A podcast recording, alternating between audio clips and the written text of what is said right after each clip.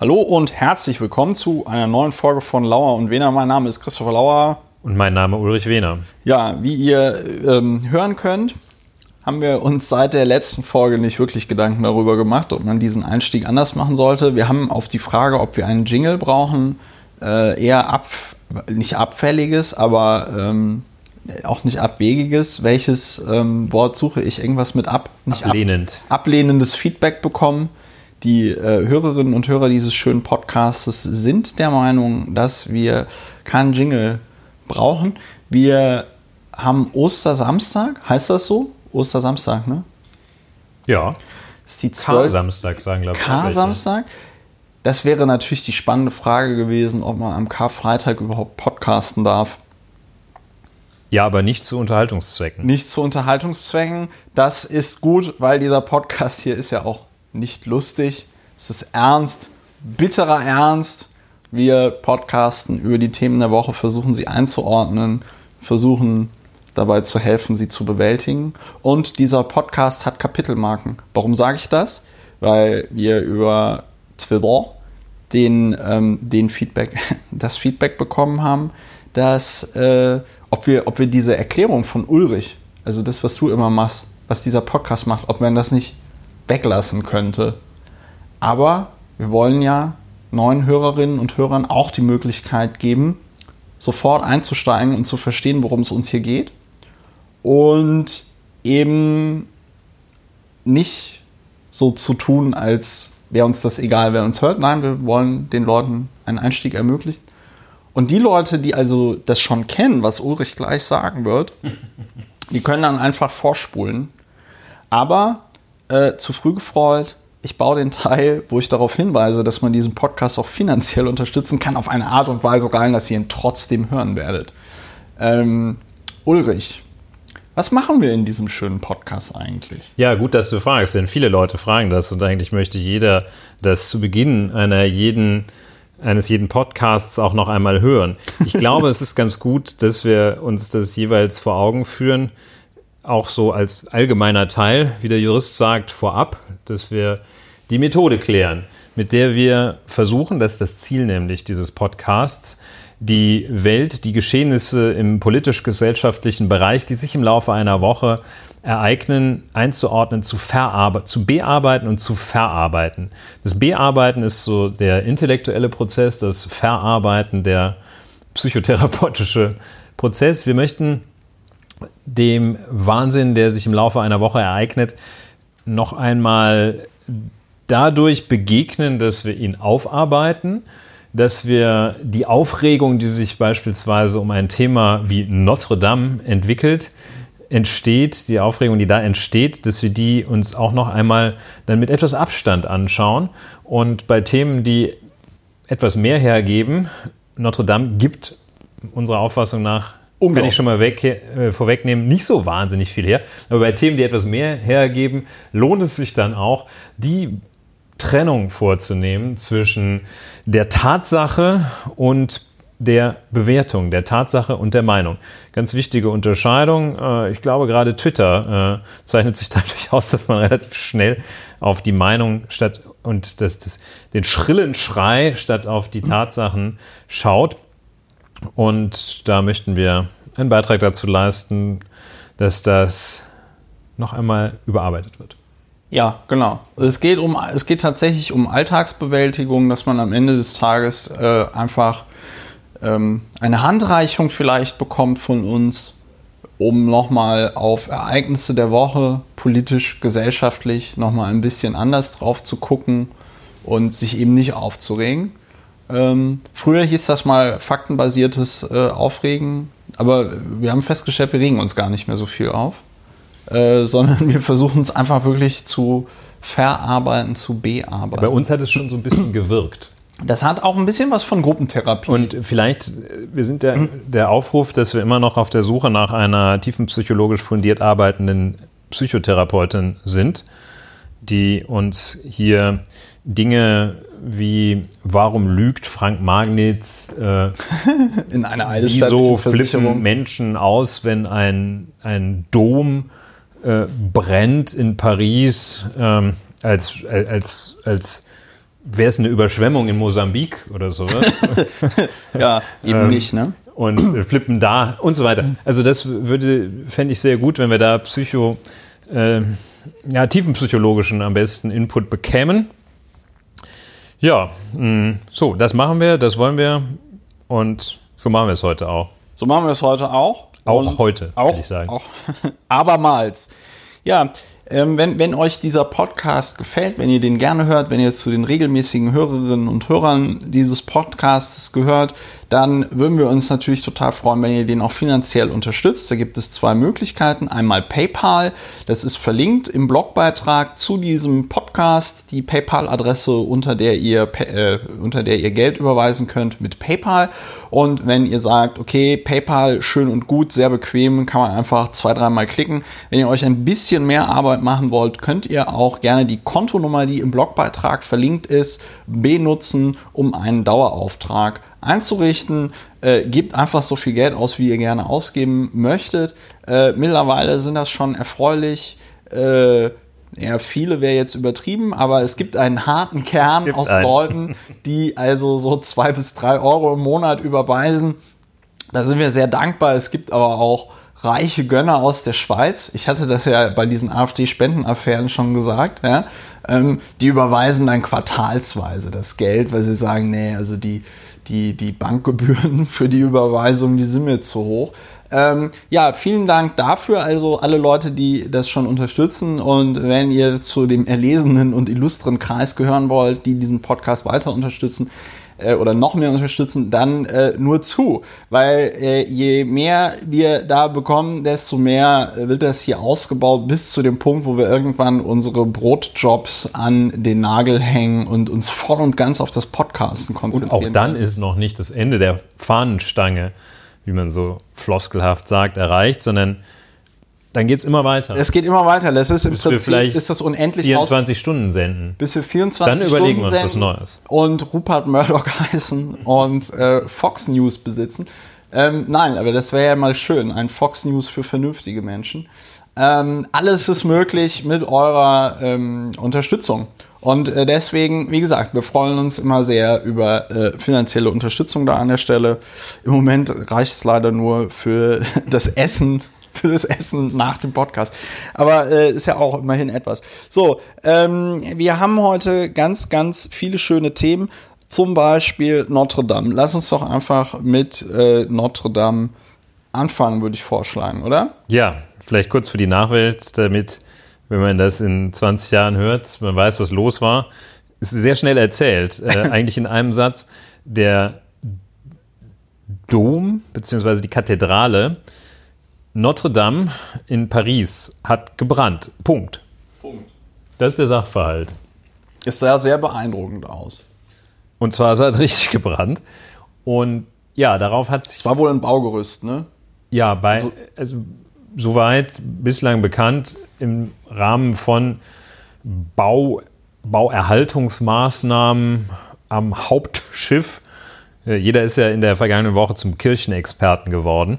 Äh, ja, auch Architektur ein, des 13. Jahrhunderts. Ja, auch viele Spezialisten, von denen man es gar nicht wusste. Ja.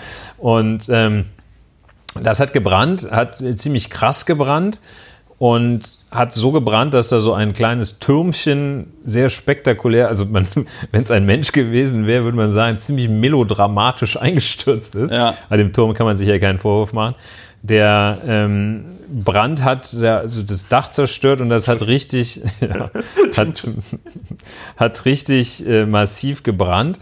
Und ähm, massivst, müsste man sagen. Ja. Elativ. Elativ, ja.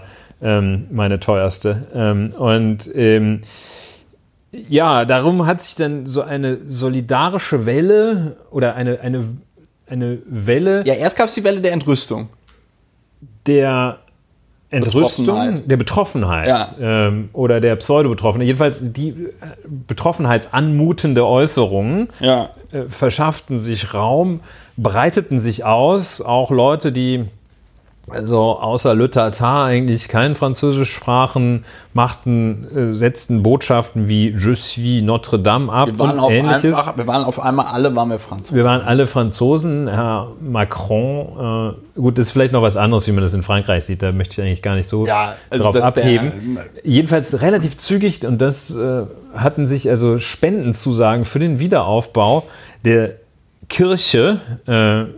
Äh, vielleicht Frankreich nochmal äh, ein laizistischer Staat. Extrem ultra strikte Trennung zwischen Staat und Kirche. Aber sehr schnell. die katholische Kirche in Frankreich ist nicht so reich wie die zum Beispiel Wahrscheinlich deutsche deshalb, oder äh, italienische. Die Deutschen, die so einen so einen Domaufbau das aus der Portocash. Entschädigungskasse für Missbrauchsfälle zahlen die das ja locker. ähm, jedenfalls, ähm, ja, fand ich auch nicht schlecht. ähm, jedenfalls ähm, habe ich sie allerdings selber aus dem Konzept gebracht. Ja. Ähm, jedenfalls relativ zügig Spendenzusagen, auch von französischen Großindustriellen, Spendenzusagen mit einem Volumen von 700 Millionen Euro. Das war schon ein, zwei Tage danach. 1,4 Milliarden D-Mark. ja. Für die, Ostmark für, für die Mark. Ost. gab- Die, eine solche Zahl wurde noch nicht erfunden, um das in Mark Ost. Ähm, Ja, das war. Notre Dame. ich fand also sehr interessant, was sich da während diese Kathedrale brannte auf Twitter abspielte. Weil, mh, ja, du hattest das schon gesagt, ne? Auf einmal sind alles Experten für äh, äh, Mittelalter- Baukunst. Go- gotische Baukunst, mittelalterliche Architektur.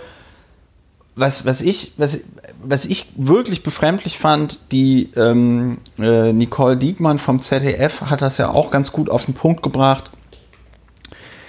Ähm, also alle twittern nochmal irgendwas, am besten mit dem Hashtag Notre Dame, um, um das auch nochmal mitzunehmen. Ne? So, also als ob das irgendjemanden interessieren würde, wann man mal im Jahre, weiß ich nicht, 2005 Mit dem Leistungskurs. mit dem Leistungskurs Französisch in der Kirche war und das war für mich so ein prägendes Erlebnis. Und alle auch irgendwie so sofort das Herz Europas. Ich meine, klar, es ist gerade Europawahlkampf, da hat alles einen europäischen Bezug.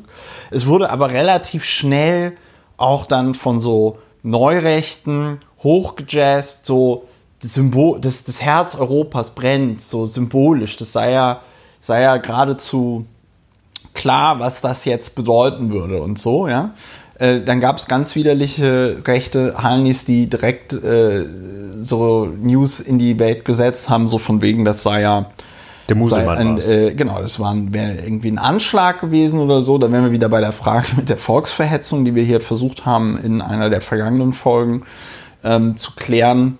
Und was ich also wirklich, ich meine, was ich verstehen kann, ist, da twittern viele Leute ähnliche Dinge, aber was, wo ich wirklich irgendwann nicht mehr verstanden habe, warum jeder Mensch gefühlt auf Twitter twitterte so ein Foto von einem dieser wohl sehr spektakulären Bleifenster,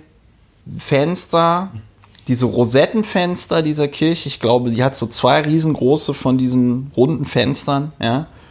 Und alle twitterten, obwohl noch niemand wusste, wa- was da jetzt genau Phase ist in dieser Kirche. Ja, ähm, die sind jetzt weg. Die sind aus dem 13. Jahrhundert, die sind unbezahlbar und die sind jetzt weg. Die sind kaputt, die sind zerstört. So, irgendwann war die Kirche gelöscht. Kirche, da kommt meine CH, SCH-Schwäche raus. Ich bin ja Rheinländer. Irgendwann war die Kirche gelöscht, was auch ziemlich beeindruckend war, wie diese französischen ähm, Feuerwehrleute das gemacht haben. Insbesondere wurde, glaube ich, nur einer oder zwei wurden irgendwie verletzt. Also es gab keine Toten, kein gar nichts, was äh, wirklich sehr Donald Trump beeindruckend hat ja vorgeschlagen, Ja, Löschflugzeug drüber Gut. zu fliegen. ist. Müssen wir nicht. Aber gut, das ist dann wieder, das ist dann wieder natürlich Ja, das so war ein auch einer von den absurder- vielen Idioten, ist die sich auf Twitter dazu Ja, geäußert aber ich haben. meine, Donald Trump macht das natürlich mit System, weil alle Leute natürlich dann auch wieder drüber berichten. Das ist natürlich total geschickt, was er da macht. Ne? Ja, weil alle. Leute wieder darüber berichten und er schlägt natürlich einen totalen Scheiß vor, wahrscheinlich weil er auch ihm irgendjemand gesagt hat, dass das totaler Scheiß ist, damit alle Leute nochmal sagen, dass es totaler Scheiß ist. Also äh, sehr, sehr clever. Ja, er hat gesagt, ne, Löschflugzeuge und dann hat zum Beispiel jemand vom Technischen Hilfswerk auf NTV relativ trocken erklärt, dass das so ungefähr das Schlimmste ist, was man machen könnte, weil diese Wassermassen dann natürlich die ganze Kirche und alles, was da drin ist, komplett beschädigen würden. Ja. Man kann sich auch vorstellen, dass da der ein oder andere professionelle Feuerwehrmann drauf gekommen wäre, wenn das das Mittel der Wahl wäre. Ja, vor, anyway, vor aber allem bin ich mir fast sicher, dass die, äh, äh, dass die französische Feuerwehr in irgendeiner Schublade irgendeinen Plan drin liegen hat, so löschen wir Notre Dame. Weil das sah alles sehr professionell aus, ja. wie die das gemacht haben. So, äh, und was, äh, also das fand ich total komisch mit diesem Rosettenfenster. Ja, alle wurden irgendwie Bleiglas-Experten ähm, äh, aus dem 13. Jahrhundert.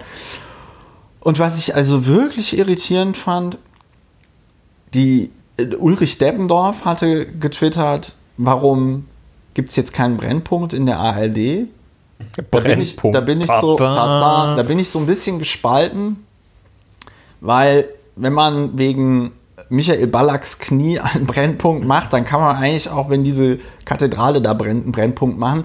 Allerdings gab es ja nichts zu erzählen, außer, ja, diese Kathedrale brennt und die brennt so lange, bis sie gelöscht ist. Und weil es so brennt und weil für jeden, der da näher rangeht, totale Lebensgefahr besteht, können wir auch jetzt nicht sagen, wie es von Namen aussieht. Und wir müssen abwarten, bis es gelöscht ist. So. Und ähm, also das fand ich sehr bizarr. Unser Reporter MacGyver meldet ja, sich genau direkt aus dem direkt aus dem Brandherd, ja, direkt aus dem Brandherd in seinem Asbestanzug. Nein und äh, die ähm, es gab Livestreams und das fand ich sehr äh, absurd, weil ich hier äh, in der Gegend Essen war und am Nachbartisch guckten also tatsächlich Leute äh, diesen Livestream auf ihrem Mobiltelefon bei voller Lautstärke und guckten sich also live, während sie aßen, an, wie Notre Dame abbrennt. Und da habe ich mir gedacht, so, okay, also irgendwie, das ist alles sehr, sehr ja, übertrieben. Also ich meine. Ähm, Mich lässt das emotional leider vollkommen kalt. Ich äh, glaube, es ist nicht zu diskutieren, ob es Menschen gibt, die das emotional vielleicht stärker berührt, ähm, äh, ob es Menschen gibt, die in ehrlicher Weise tief empfinden, wenn eine Kirche in Paris, eine recht bekannte, weltbekannte Kirche in Paris brennt. Das würde ich persönlich gar nicht diskutieren und noch weniger in Abrede stellen wollen. Ich finde, da sind Aspekte interessant bei so auf der sozusagen Metaebene, ähm, die jetzt damit mit der Frage, brennt eine Kirche oder nicht, so wahnsinnig viel gar nicht zu tun haben.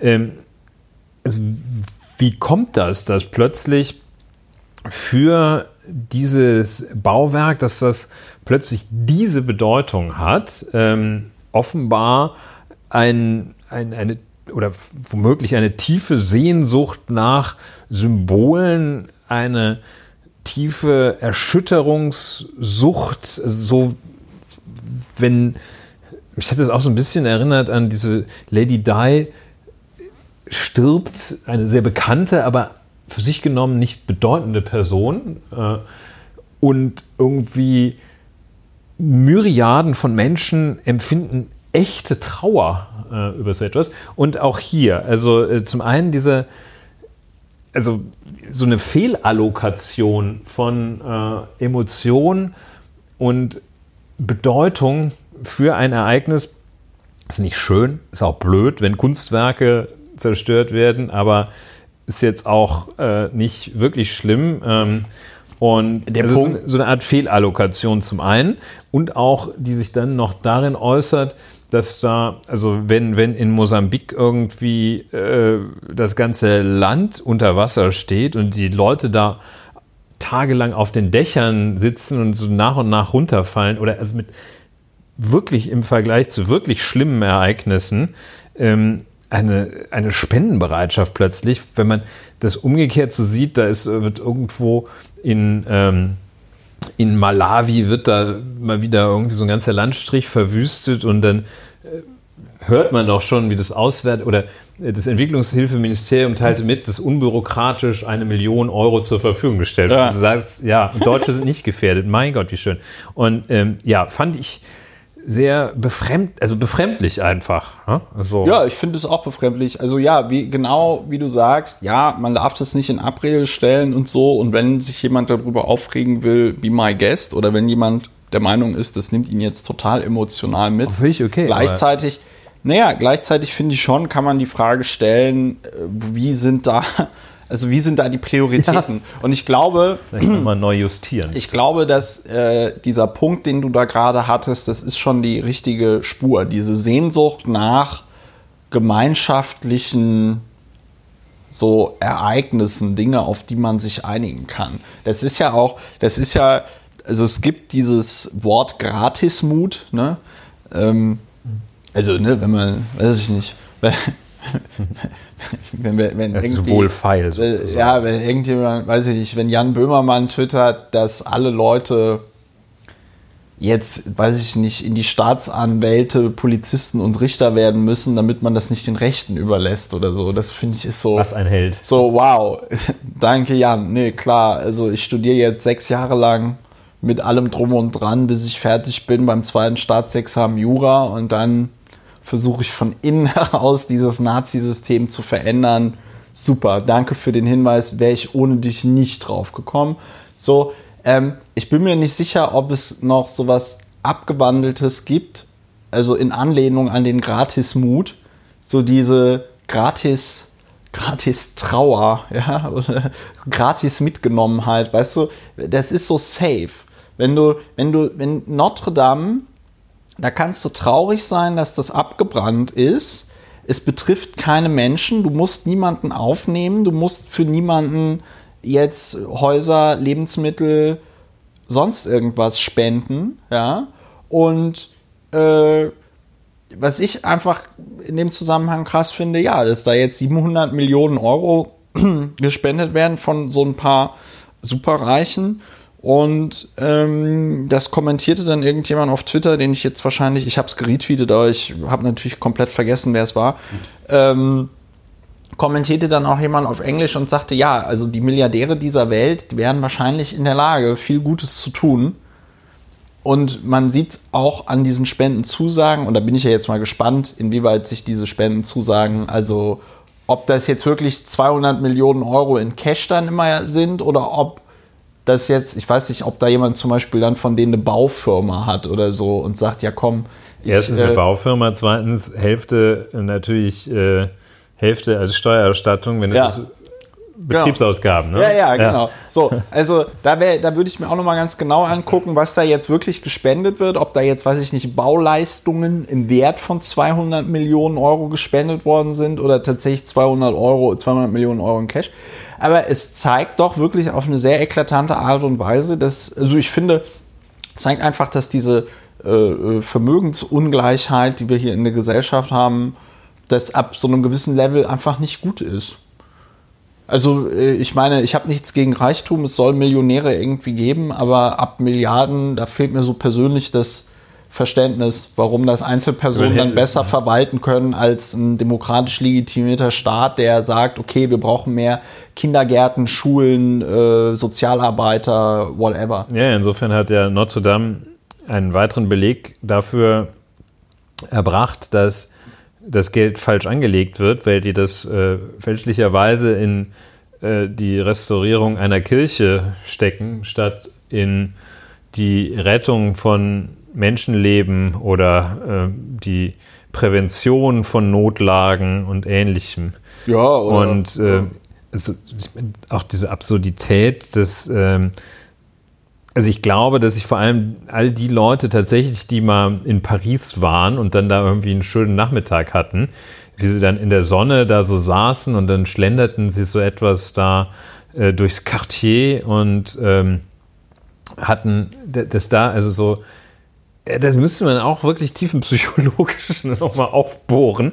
Wieso flippen die Leute aus, wenn in Paris eine Kirche brennt? Äh, und ähm, also Kirche ist auch so etwas, was aktuell nicht gerade ähm, positiv besetzt ist, insbesondere weder die katholische noch Kirche. irgendwie sinnstiftend von hoher durchgehender gesellschaftlicher Relevanz wäre. Äh, das ist das eine.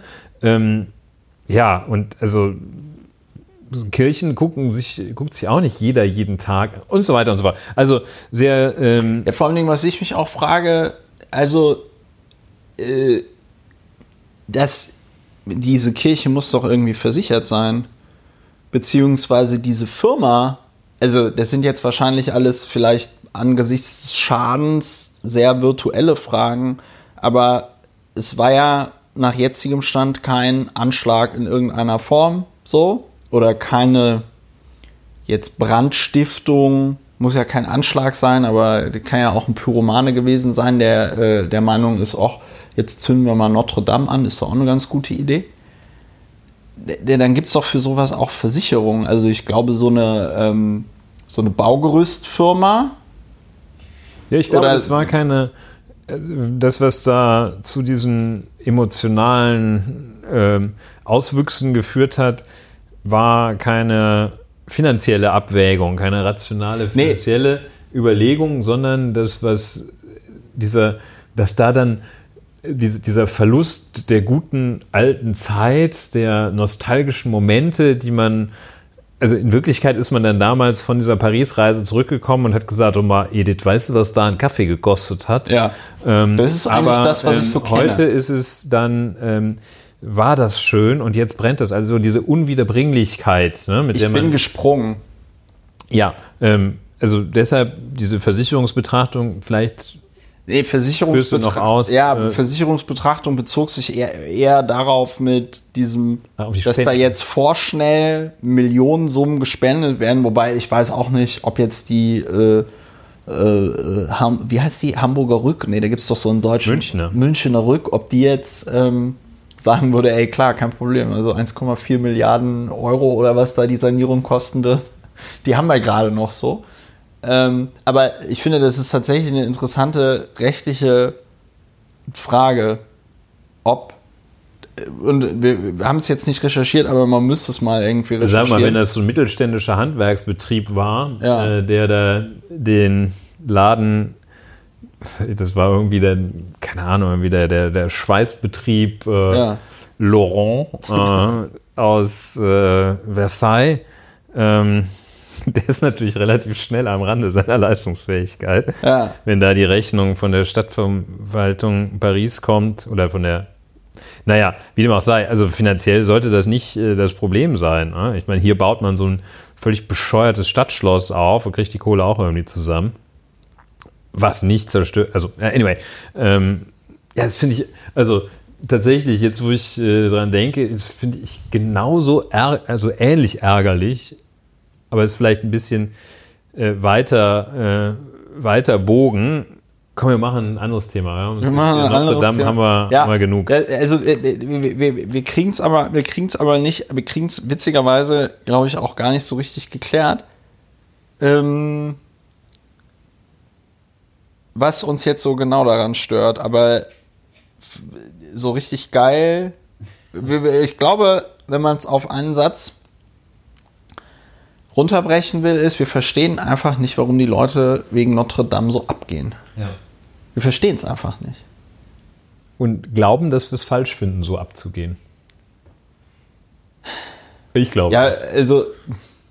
Also ich glaube, da muss man sich nochmal justieren. Wenn man da meint, das ist, das ist wirklich schlimm, ja. meine ich, muss man sich nochmal neu justieren ja. und sich fragen, muss man sich einfach ja. nochmal überarbeiten. Vielleicht kommt man dann zum Ergebnis, ja, das ist wirklich schlimm.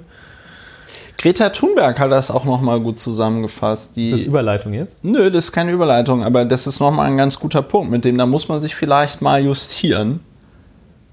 Ähm, Greta Thunberg hat halt gesagt, ja, also Kinder, äh, guckt euch das an, da brennt jetzt diese Kirche ab. Innerhalb von wenigen Tagen äh, mehrere Millionen, dreistellige Millionenbeträge kommen da zusammen an Spendenzusagen. Und gleichzeitig brennt uns gerade der Planet ab, im wahrsten Sinne des Wortes, und es interessiert die Leute einfach nicht. Aber wie gesagt, wir bräuchten eine äh, tiefenpsychologisch arbeitende Tiefenpsychologin, Therapeutin, die uns das erklärt, was da abgeht.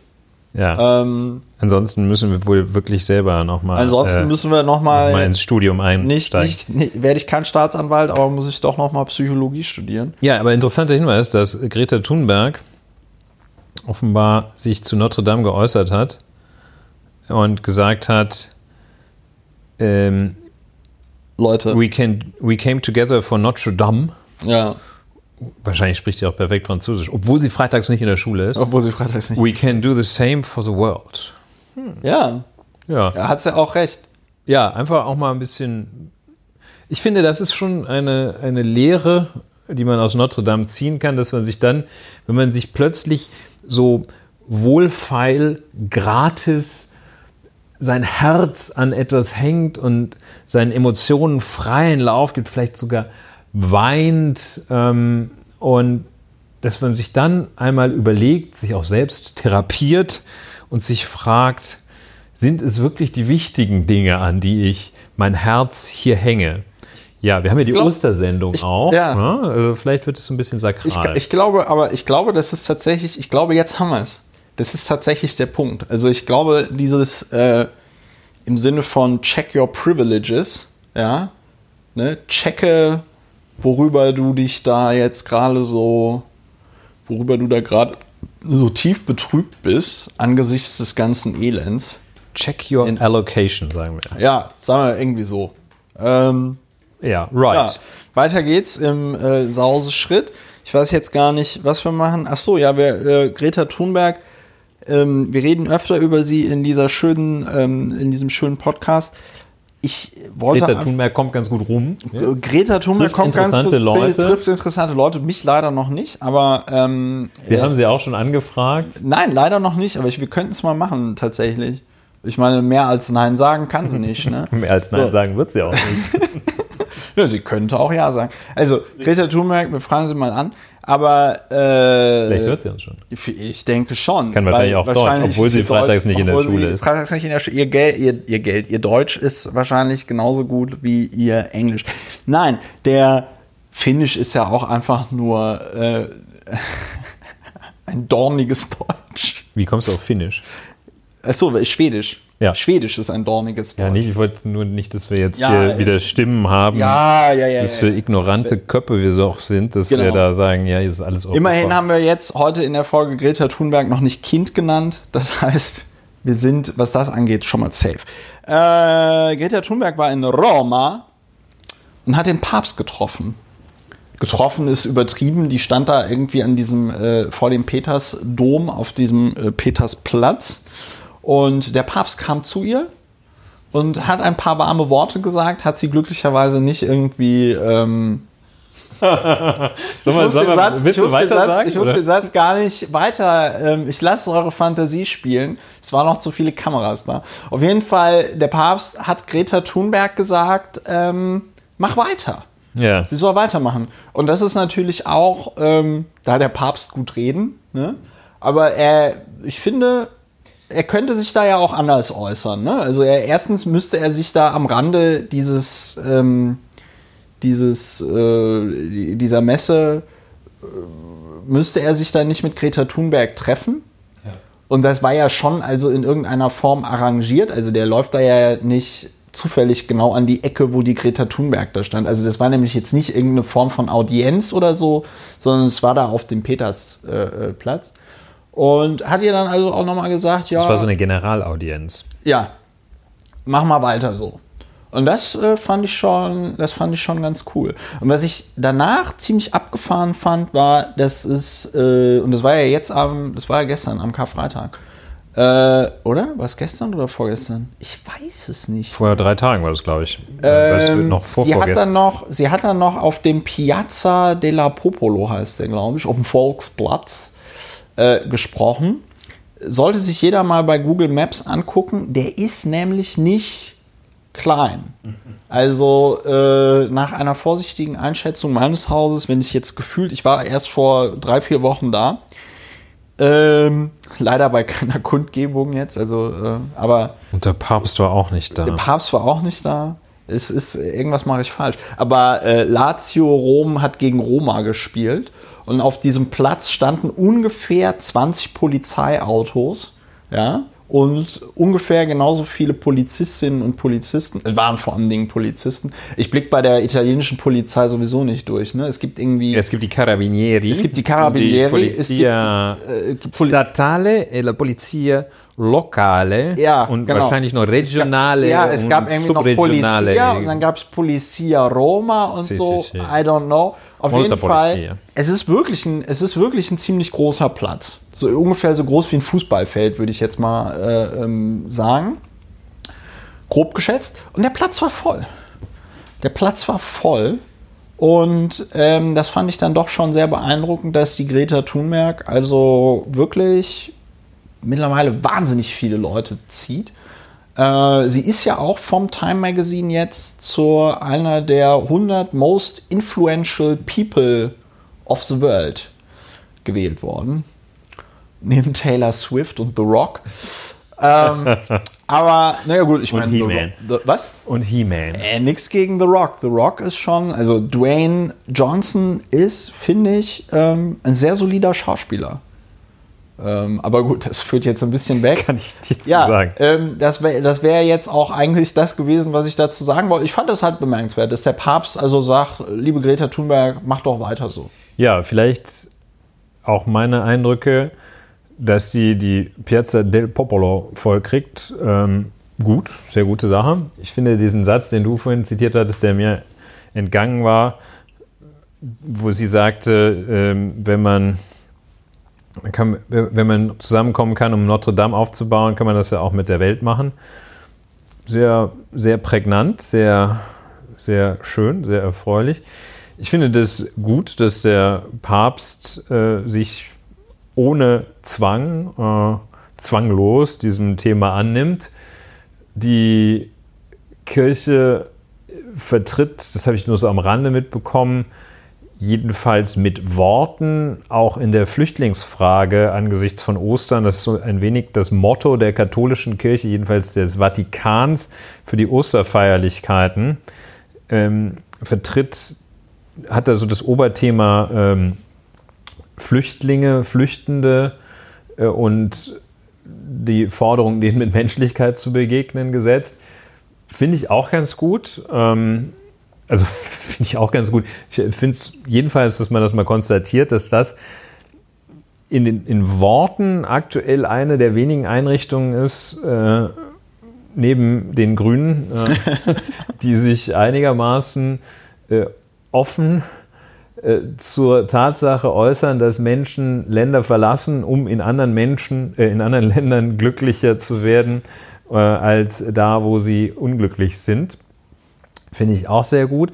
Die, der Umstand, dass äh, sich der aktuelle Papst Franziskus ähm, in auch mal kann Papst also erfreulich, dass sich ein Papst mal in einer sinnvollen Weise äußert und betätigt.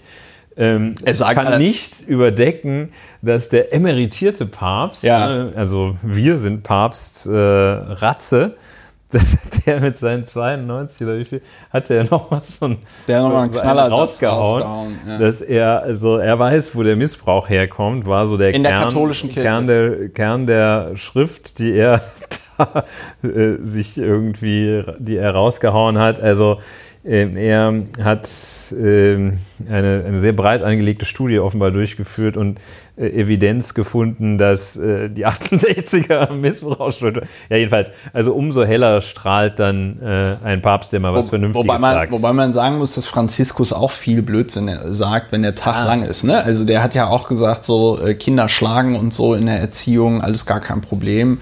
Ähm, ich bin auch immer ganz verwundert. Äh, ich meine, Roberto Blanco hat das mal sehr gut. Roberto Eine Blanco, weitere Autorität. Eine weitere Autorität, auch was, äh, was Kirchenarchitektur des 13. Jahrhunderts angeht. Ja. Ähm, Roberto Blanco hat das mal, als ich mal bei dieser Roche und Böhmermann-Sendung war, ganz gut zusammengefasst. Er sagte, ich glaube an Gott, aber ich glaube nicht an sein Bodenpersonal. Ja? Und ähm, das fasst es, glaube ich, ganz gut Spaß zusammen. Die ähm, reden natürlich viel, wenn der Tag lang ist. Ähm, gleichzeitig, was da institutionell passiert, insbesondere auch beim Thema Missbrauch. Diese Woche hat ja der Pfeiffer, der äh, hier auch schon mal erwähnt worden ist in dem Zusammenhang, dass er ja diese Missbrauchsstudie für die katholische Kirche in Deutschland machen sollte, ein Interview der Zeit gegeben, äh, wo er halt so gesagt hat, wo er mal so erklärt hat, warum er das damals nicht weitergeführt hat. Äh, was halt nochmal zeigt, dass bei dass der Hinweis, dass sie zumindest, also dass dein Hinweis, dass sie es sagen, nochmal sehr gut ist, weil was die Kirche sagt und was die Kirche tut, ist etwas Unterschiedliches. Aber da ist sie nicht alleine. Das ist bei vielen Institutionen so. Und äh, wir haben im Rahmen dieses Podcasts ja auch schon mal attestiert, dass ja, große Organisationen, äh, das ist sehr schwierig, dass die sich von selbst, von innen heraus ja, reformieren. Und bei so einer ähm, Pimmelparade, wie es die katholische Kirche ist, ist es umso schwieriger. Ja, das wäre eine Leseempfehlung. Das Interview mit Christian Pfeiffer heißt er, glaube ich. Emeritierter Leiter des Kriminologischen Instituts irgendwo in Niedersachsen. Mhm. Ein sehr beachteter äh, angesehener, nicht immer ohne Geltungssucht agierender, äh, aber ähm, ja, beachtlicher Kriminologe, inzwischen emeritiert. Und äh, dieses Interview in der Zeit der vergangenen Woche, die also am Mittwoch erschienen ist, vor Gründonnerstag, das Interview sehr lesenswert. Äh, er schildert dort, wie er wie massiv er unter Druck gesetzt worden ist. Also wie zunächst versucht wurde, ähm, mit äh, einem sechsstelligen Betrag ihn äh, dazu zu bewegen, die Missbrauchsstudie äh, fortzuführen mit unter Einhaltung der Vorgaben ähm, der katholischen Kirche, wie massiv er dann bedroht worden ist, als er sagte, nein, ich mache das trotzdem nicht ähm, bedroht, ähm, im Sinne, dass ihm ganz klar in Aussicht, also die haben nicht gesagt, wir bringen dich um, das hätten sie wahrscheinlich noch vor 100 Jahren gemacht oder vor wie vielen Jahren auch immer, äh, sondern ganz massiv damit gedroht, ihm einen Reputationsschaden zuzufügen. Also so, wenn du das machst, brauchst du dich nirgendwo mehr blicken lassen, zulassen. Und ähm, ja, sehr lesenswert. Ähm, crazy shit. Crazy shit, ne? Ja, die katholische Kirche, die kämpft halt auch schmutzig. Ja, aber wir, wir werden, wir lassen es uns nicht nehmen, dass wenn da mal was Vernünftiges kommt, erkennen wir das, das ja auch an. sagen. Ja, also ist aber trotzdem schwierig. Ja, ist trotzdem schwierig. Umso weniger Grund, um jetzt mal Thema 1 und Thema 2 zu verbinden, umso weniger Grund, also so derartig äh, zu dekompensieren, wenn da mal eine Kirche von denen brennt. Mein Gott. Ja. Also die haben, die haben früher Menschen verbrannt, dann können die auch mal so eine Kirche da brennen. Ja, vor allem der Witz ist, das ist ja früher TM. Ist das ja ständig passiert, dass mal irgendwo so eine Kirche brannte oder sonst irgendwas. Also kann man sich eigentlich, sollte man sich eigentlich darüber freuen, dass das Ding, ich glaube, beim letzten, zum letzten Mal. Die gute alte Zeit. Zum letzten Mal hat das irgendwie bei der französischen Revolution gebrannt. Ja, ich muss auch sagen, als in, in Rio de Janeiro ähm, das Naturkundemuseum ja, äh, das abgebrannt ist. Das war tatsächlich schön. Ähm, das so, ähm, ja, ähm, Exponate und Archive beinhaltete, die wirklich Unwiederbringliches enthielten und nicht irgendwie das 17. Äh, das 17. gotische Gemälde von irgendeinem Kardinal schießt mich tot. Ja, anyway. Ja. Ähm, Nein, aber das halte ich die, hätte, würde ich sagen, gut, da würden auch andere sagen, komm, ist doch völlig egal. Ähm, aber ja, ähm, Nee, da kann Check man, your allocation. Das, kann man, das kann man, das kann man tatsächlich, das kann man da an der Stelle tatsächlich abkürzen. Es ist tatsächlich 5000 Mal schlimmer, weil da natürlich die ganze brasilianische Geschichte drin war. Das ist so, als würde in Deutschland, weiß ich nicht, das Bundesarchiv wegbrennen. Wenn jetzt das Bundesarchiv in zum Beispiel Freiburg wegbrennen würde, wären alle Akten, die es in Deutschland, oder nicht alle, aber sagen wir mal so gefühlt 90 Prozent der Akten über äh, Wehrmacht, Reichswehr, Deutsches Reich, also vor, ähm, vor dem 33. Dritten Reich, ja, vor 33, wäre halt weg. Ja, und das ist ja da in ähm, Brasilien passiert. Ich meine, die konnten, da, da lagen ja dann auch, da stand ja zu befürchten, die haben da so ein Skelett von so einem Frühmenschen zum Beispiel da auch drinne. Äh, da stand zu befürchten, dass das auch im Arsch ist. Das konnten sie, glaube ich, bergen und so. Ne? Also, ähm, aber ja, klar, als dieses Nationalarchiv da in Brasilien brannte, ähm, war die Entrüstung und Entgeisterung mitnichten so groß. Was mich nochmal zu dem Punkt bringt, gratis, Gratismut, ne? Also wenn du, äh, du, du musst auch irgendwie nichts über so eine Kirche wissen, äh, um das schlimm zu finden, dass sie abgebrannt ist. Ne? Bei diesem Nationalarchiv, ja, auch so, das ist so Papier.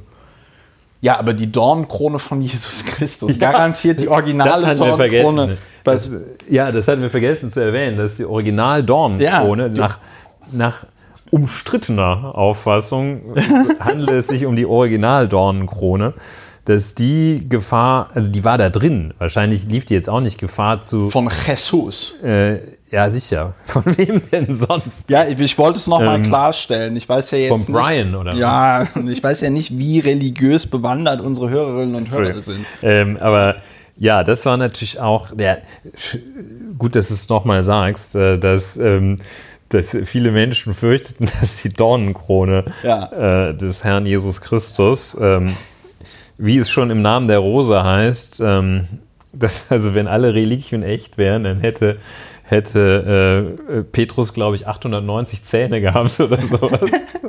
Ja, nein, aber was ich halt echt, was ich halt wirklich sehr bemerkenswert finde, ähm, äh, und da, das ist dann wirklich nochmal das Thema Unwissen. Twitterte irgendeine englischsprachige Twitter-Nutzerin, hier guckt mal der Alta- Altar und das goldene Kreuz in Notre Dame, das steht noch. Wer sowas sieht, kann, wer kann da nicht an die Existenz Gottes glauben, wenn man sowas sieht? Ich. Und dann hatte, nee, pass auf, und dann hatte irgend so ein naturwissenschaftlich äh, motivierter Twitterer, der also viel über so Physikzeug und so twittert, twitterte dann so furztrocken, naja, also so ein Holzfeuer brennt bei 600 Grad Celsius, wohingegen der Schmelzpunkt von Gold bei 1024 Grad Celsius liegt. Und das äh, ist dann halt so, das ist aber genau, das ist aber genau der Punkt. Ne, ja? aber diese Schmelzpunkte hat ja auch der Herrgott festgelegt. Insofern. Ja, ja, vielen lieben Dank. Vielen lieben Dank. Dass Ja, lass weitermachen. darauf Wir- wir- wir, wir, wir, vertrödeln, wir vertrödeln. Ja, Zahlen vertrödeln will ich nicht Nein, sagen, nicht vertrödeln, aber- aber, ja, Wir wollen, wir katholische Kirche, reißen wir uns von diesem E Thema und, los. katholische Kirche E und Domus. Ich muss aber ganz kurz noch, weil wir hatten ja mal angekündigt, dass wir über die Europawahl hier sprechen in diesem Podcast, haben das bisher, finde ich, in eklatanter Art und Weise vernachlässigt. Was ich versuche mich jetzt ein bisschen rauszureden. Machen wir beim nächsten Mal. Was äh, auch ein bisschen daran liegt, dass, finde ich, der Europawahlkampf extrem schleppend läuft. Also wir haben in fast, in einem Monat und einer Woche haben wir Europawahl. Und ich habe nicht das Gefühl, dass es Europawahlkampf gibt.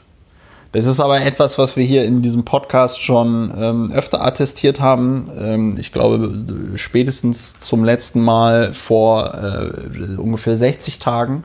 Es ist noch 100 Tage bis zur Europawahl waren und wir gesagt haben, hm, gibt ja noch gar keinen, ähm, gibt ja noch gar keinen Wahlkampf. Jetzt hängen die Plakate. Ich wollte ganz kurz über die Plakate sprechen.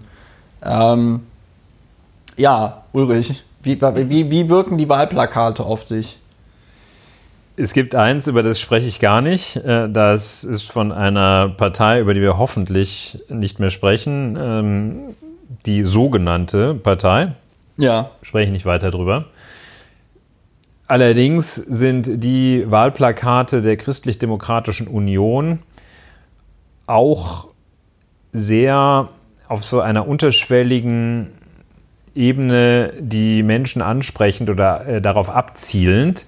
Die haben, jeder wird es schon gesehen haben oder viele, so zweigeteilte Plakate, Ja. äh, die ähm, offenbar äh, links schlecht, rechts gut Und ähm, zwei kann man mal schildern. Links äh, zerbombter Reichstag, rechts aufgebauter Reichstag. Soll man sich Ja. also wohl denken, äh, Europa ist gut für das Reichstagsgebäude. Äh, Das nee, und andere- dann steht da so drauf, Frieden ist nicht selbstverständlich. Genau. Und das andere ist, äh, da sitzt äh, auf dem linken bösen Bild ein, eine Person, hat so ein Hoodie auf, äh, so, also ja. in verbrecherischer Absicht sich einen Hoodie über den Kopf gezogen, sitzt vor einem Computerbildschirm Und macht verbrecherische Dinge. macht Cybercrime. Ne? Ja, die, meisten, Cybercrime. also die meisten maskieren sich, äh, wenn sie Cybercrime begehen. Und rechts sitzt eine dargestellte Soldatin der Bundeswehr. ja, das und, hat mich auch irritiert. also Im im Cyberabwehrzentrum. Cyberabwehrzentrum wahrscheinlich so. Also, ähm, ey, das geht gar nicht. Genau, ne? und dann, Also und dann, und dann ist, steht ähm, da, Sicherheit ist nicht selbstverständlich. So, und ähm, also das ist, das ist richtig äh, primitiv. Ähm, das wäre das äh, Prädikat, das ich den äh, bisher aufgetretenen, auf, äh, äh, sichtbaren CDU-Wahlplakaten geben würde. Primitiv, äh, äh, Aber- lächerlich, aber äh, ich- aber zielgruppenorientiert, bin Das ich hätte ich nämlich auch gesagt. Das hätte ich Ähm, nämlich auch gesagt. Also mit anderen Worten perfide. Ähm, SPD-Wahlplakate, vielleicht kannst du, ähm, kannst du auch nochmal sagen, ob es diese Partei noch gibt. Das wäre auch mal eine interessante Frage. Ich bin noch mit. Ähm, auch äh, beim geordneten, sogenannten geordnete Rückkehrgesetz äh, eine absolute Underperformance. SPD-Plakate so mit, ähm, ja, also so bedeutungslosen Sachen, dass mir gar nichts einfällt. So Mindestlohn rauf. Ähm, also nicht, dass das bedeutungslos wäre, aber mit so Plattitüden ebenfalls. Ähm, auf einem ist der Eiffelturm zu sehen, etwas fallisch, äh, finde ich. Ähm, und ähm, was ich nicht schlecht finde. Und äh, auf, also das sind irgendwie so, Katharina Barley ist sehr überschminkt auf den Großplakaten. Sie, also da würden ihre Kinder sie wahrscheinlich nicht erkennen. Also das SPD-Plakat hat mich gar nicht berührt. Die Grünen äh, stehen so mit so mit so Sprüchen. Also Robert Habeck, da steht dann immer so eine grünen Figur, ähm, also ein grünen Politiker ist abgebildet und dann so ein großer Spruch. Ja? Europa ist nicht ideal, aber schon eine verdammt gute Idee, äh, sagt Ja. Robert Habeck, äh, dem Plakat zufolge. Ja, hm. also ähm, es versucht keiner, die Leute abzuholen und ihnen zu erklären, ähm, also es wird überhaupt, es ist nichts Thematisches dort. Ne? Ähm, Ja. Ähm, ja, das ist mein Eindruck davon. Ähm, wir sollten uns in der Tat beim nächsten Mal der Europawahl widmen, wenn wir das schon kritisieren, dass da keiner was Thematisches macht. Sollten wir uns selber in die Pflicht nehmen, etwas thematisch dazu beizutragen. Ja, läuft ja darauf hinaus, dass wir uns die ganzen Wahlprogramme durchlesen müssen. Marxistisch-Leninistische Partei Deutschlands will den äh, Straftatbestand der Bildung einer terroristischen Vereinigung abschaffen. Das ist eigentlich noch das Konkreteste. Ähm, geht aber auch nicht über Europa. Ist äh, ist äh, ähm, Kompetenz der Mitgliedstaaten. Naja, also Ja, also ich muss, ich muss nochmal, ich frage das halt deswegen, weil ähm, ich ja noch immer fest davon überzeugt bin, dass die Plakatkampagne der Piratenpartei im Jahr 2011 im Land Berlin die einzig gute Plakatkampagne war, die es jemals in einem deutschen Wahlkampf äh, gab. Das glaube ich halt tatsächlich, ähm, äh, weil wir da natürlich so Knallerplakate dabei hatten wie äh, warum hänge ich hier eigentlich? Ihr geht doch eh nicht wählen. Oder so andere schöne Dinge wie, äh, fragt doch mal eure Kinder, warum sie Piraten wählen. Ja?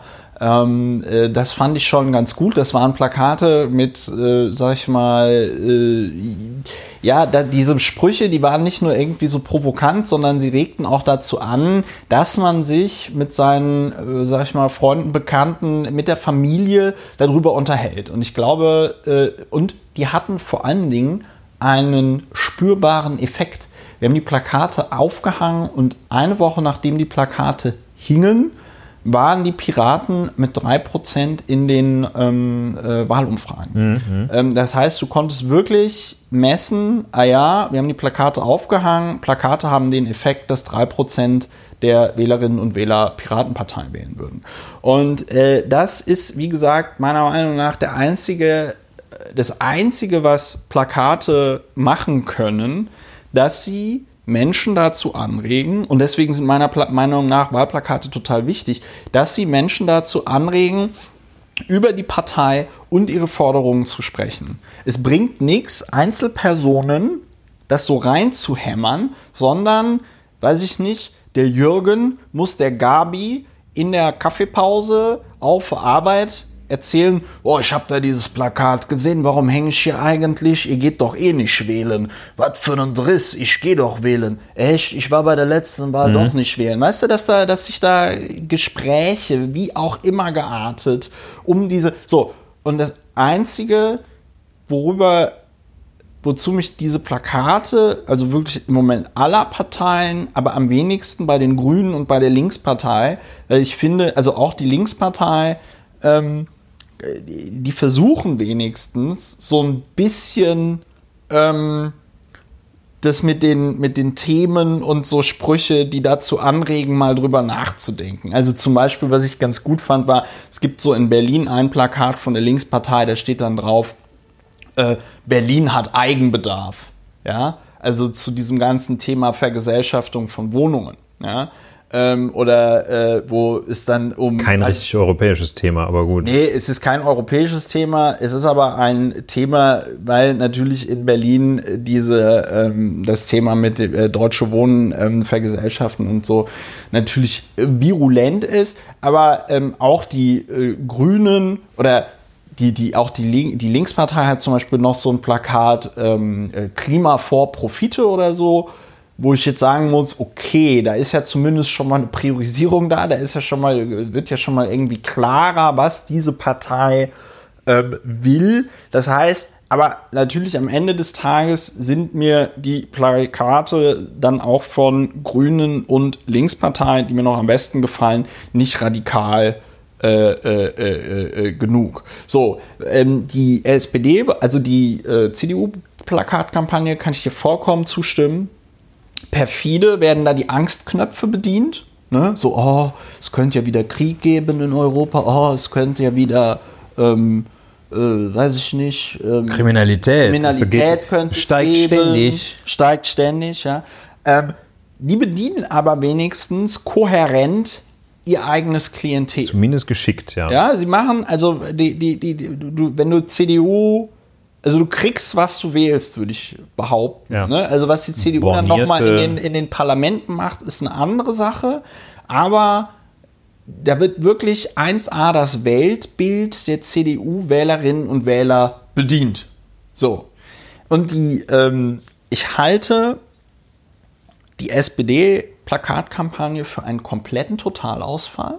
Kompletter Totalausfall, das ist also quasi doppelt schlecht, ne? Das ist der Totalschaden unter den Totalausfällen. Der totale Totalschaden. Also ja. dieses Europa ist die Antwort. Und dann immer nur ein Wort auf diesen Plakaten. Ähm, da kommt man, glaube ich, drauf, wenn man so zwei, drei Bier getrunken hat und findet es dann total geil. Und man kommt da insbesondere drauf, wenn man in so Kreisen operiert, wo einem niemand widerspricht. Hm. Ja, wo also niemand mal sagt, ey, sorry Leute, aber wollen wir vielleicht nicht irgendwas noch transportieren oder so, sondern sich halt alle total abfeiern und auf die Schulter klopfen. Ich finde diesen Claim, Europa ist die Antwort, total gefährlich und schwierig, weil du ihn natürlich auch für alles benutzen kannst, was du an der Europäischen Union scheiße findest. Ne? Also, weiß ich nicht, warum gibt es keine 1000 Watt Staubsauger mehr? Europa ist die Antwort. Ne? Oder warum, I don't know, äh, haben wir jetzt alle Energiesparglühbirnen? Europa ja, und ist die Antwort. in Berlin ordentliche Fahrradwege gebaut werden, da ist Europa nicht die Antwort. Also ja, äh, das, das, kommt äh, noch, das kommt noch dazu. Ist halt äh, sachlich falsch. Europa ist nämlich nicht die Antwort für alles, völlig klar. Ja. Und es ist umgekehrt genauso ein Fehler, Themen, die nicht europäisch sind, als in den Europawahlkampf einzuführen. Äh, ja. Das ist ein, ein sachlicher Fehler. ähm, kann das mal, also klar, dass ein Wahlplakat jetzt kein, ähm, kein Essay eines äh, Politikwissenschaftlers ist, okay, äh, kann man alles machen, aber es versucht, äh, die, also die CDU hat ihre Zielgruppe. Die ist verankert, die bewegt sich auch aktuell mit einem zu erwartenden Anteil an Wählerstimmen, der äh, jedenfalls nicht existenzgefährdend ist. Ähm, und äh, hat ihren Weg und geht diesen Weg, den ich für falsch halte und der mein Empfinden stört, aber das ist gut, richtig und legitim für sich genommen. Die SPD ist im freien Fall, hat überhaupt kein Thema, für das sie bekannt ist, äh, für das sie steht und ähm, versagt komplett und versucht es auch nicht, ein Thema zu platzieren. Versucht es nicht zu sagen, wir sind die Partei, die nicht jeden Ausländer, der ein Kaugummi klaut, sofort äh, ausweisen will. Wir sind die Partei, die sich Gedanken macht um ein Zusammenleben der Menschen, wie es in Europa funktioniert, über Europa hinaus, weil der nächste Schritt nach unseren Erkenntnissen sein wird, dass die, das Zusammenleben in globaler Weise geregelt wird. Das das ist ja auch eine der großen Erfahrungen, äh, die Europa liefert. Europa liefert ja nicht nur die Erfahrung, die auch so ein bisschen verblasst, dass es ein Instrument war und ist, zu verhindern, dass sich Frankreich und Deutschland die Köpfe einschlagen, sondern äh, Europa ist ja auch ein Prinzip, das dazu führt, dass man vielleicht auch mit Leuten, die jetzt noch nicht in Europa sind, die auch nicht zu Europa äh, rein geografisch gehören, dass man denen begegnet. Nichts, also nada, null. So werden die die 10%-Grenze demnächst erreichen. Ja, das ist, ähm, ich, ich weiß auch nicht, ich weiß offen gesprochen nicht, was man dazu noch sagen soll, außer dass es halt ein Totalausfall ist. Du ja, hast halt vollkommen recht. Du kannst nicht, du kannst nicht, also Deutschland verfehlt wieder bei einem meiner Lieblingsthemen, ähm, äh, der, der, das Ende der Welt, so wie wir es kennen. Deutschland verzählt im Moment, äh, ver, ver, ähm, fehlt im Moment sehenden Auges die schon quasi äh, abgegebenen ähm, Vereinbarungen, Abmachungen des Pariser Klimaabkommens. Ja, und dann macht man ein Plakat, auf dem draufsteht, Klimaschutz, Europa ist die Antwort. Bullshit. Bullshit. Deutschland könnte sagen, so raus aus der Kohlekraft. Deutschland könnte sagen, äh, ab 2020 gibt es hier keinen, ähm, oder wegen 2025, äh, I don't care, ähm, gibt es, wird hier in Deutschland kein Verbrennungsmotor mehr zugelassen. Ja, Deutschland könnte sagen, auf Ebene der Bundesländer, wir klatschen auf jedes Dach jetzt eine Photovoltaikanlage irgendwie drauf. Das, da, da, da braucht man nicht, also man braucht die Europäische Union für sehr viele Dinge. Wir sehen es gerade am schönen Beispiel des Brexits, ähm, dass man die Europäische Union für sehr viele Dinge braucht. Aber für genau diese Dinge, die dort stehen, oder für viele dieser Dinge, braucht man Europa nämlich nicht man braucht Europa auch nicht für, also ja, man braucht Europa für Frieden, aber Deutschland hat auch eine sehr große Verantwortung für das Thema Frieden in der Welt, zum Beispiel, wenn man sich die Rüstungsexporte anguckt. Ne?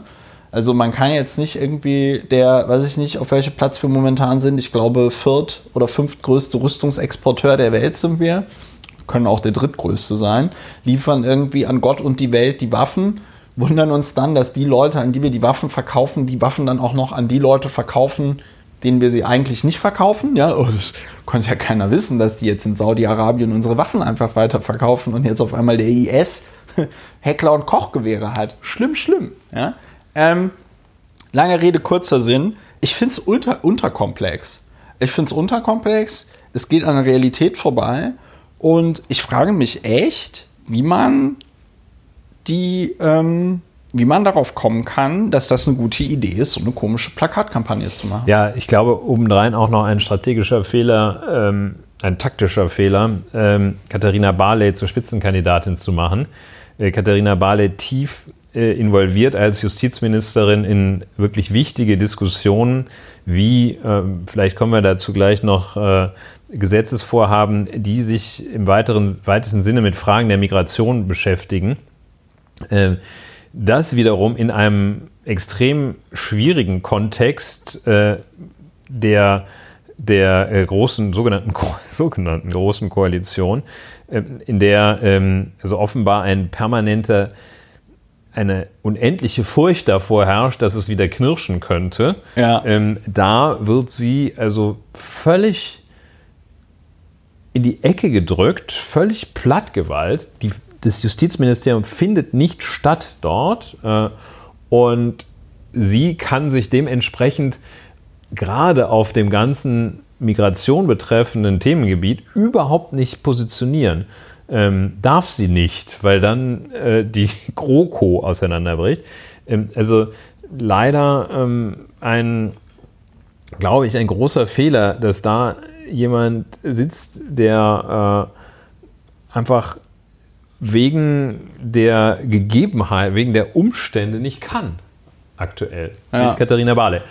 Und weitere Problematik, glaube ich, also ein größeres Strukturproblem, dass die Parteien, ähm, äh, dass das Europaparlament von Vertretern nationaler Parteien Ja. geschickt wird, natürlich. Ne? Das können wir vielleicht beim nächsten Mal uns noch ein bisschen genauer anschauen. Äh, Da ist ja nichts äh, Europäisches äh, im Grunde genommen. Es gibt kein europäisches Thema.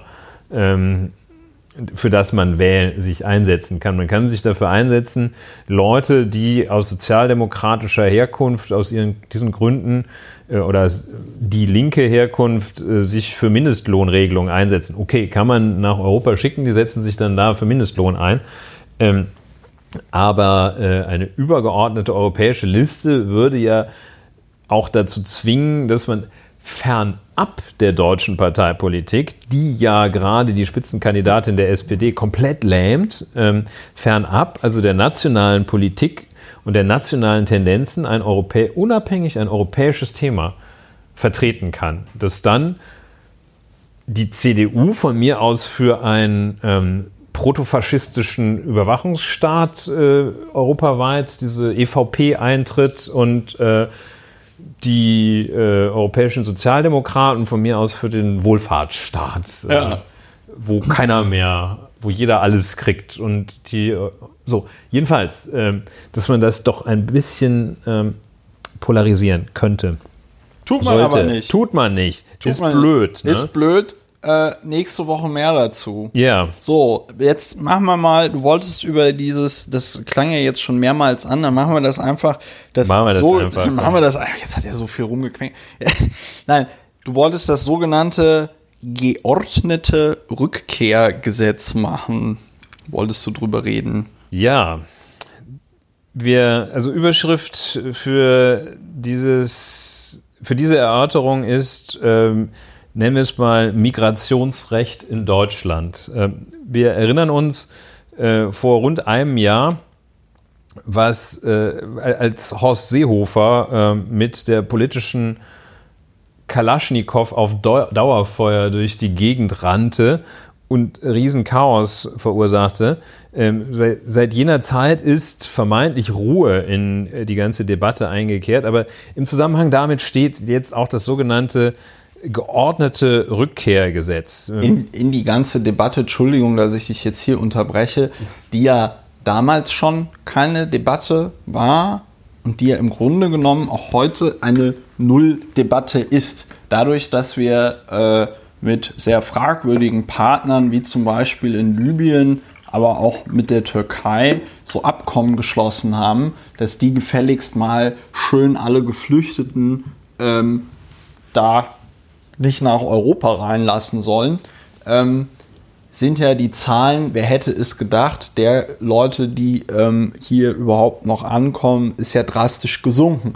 Die Seenothilfe, die Seenotrettung, dieses Sophia-Ding, wo auch die deutsche Bundeswehr dran beteiligt war, findet ja auch nicht mehr statt, weil es, das ist ja das Perverse, äh, und also, Entschuldigung für das Wort pervers, das sollte man in dem Zusammenhang vielleicht nicht sagen. Ähm, äh, bigotte, perfide, wie ich finde, widerliche, dass es tatsächlich sich selbst konservativ nennende Politikerinnen und Politiker gibt, die sagen, das sei ein Pull-Faktor. Die Seenotrettung ist ein Pull-Faktor. Pull-Faktor ist Neusprech für, ja, das führt dann ja dazu, dass die nach Europa flüchten, weil sie wissen, dass dann ein Boot kommt und sie rettet. Das muss man, das muss man mal, das muss man sich mal auf der Zunge zergehen lassen. An dem Punkt sind wir, nachdem wir im letzten Jahr diese schöne Debatte hatten, ne? oder soll man es sein lassen mit der privaten Seenotrettung?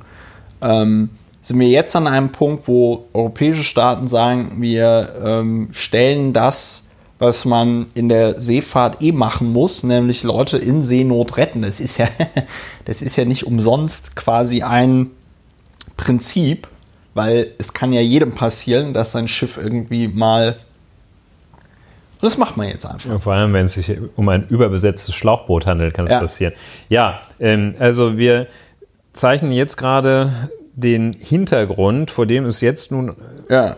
jüngst in der vergangenen Woche auch äh, den Entwurf des äh, Kabinetts, das ist den Gesetzesentwurf für das geordnete Rückkehrgesetz, das den das sogenannte. Bundeskabinett äh, beschlossen hat. Ähm, gibt. Also der Boden oder der Hintergrund, vor dem das spielt, ist das, was du gerade geschildert hast, sind diese absurden Scheingefechte, das Schattenboxen gegen äh, alles, was nicht, äh, alles, was irgendwie zu migrieren scheint. Schattenboxen in dem Sinne, dass man sich äh, um vermutete, vermeintliche Probleme kümmert, die es so überhaupt nicht gibt. Und äh, jedenfalls ist ein man vielleicht nicht so sehr in die Bewertung schon gleich einsteigen. Aber jedenfalls äh, hat auf Ebene unserer Bundesregierung, und das gilt sowohl für die Union als auch für die Sozialdemokraten, hat man als, als ein wichtiges Problem, ein wichtiges vermeintliches Problem identifiziert, dass ausreisepflichtige Ausländer nicht zu 100 Prozent oder jedenfalls nur zu 50 Prozent abgeschoben werden. Äh, man offenbar äh, glaubt äh, der Bundesinnenminister zumal und glauben die Sicherheitsfanatiker, dass das ein gesellschaftliches Problem sei.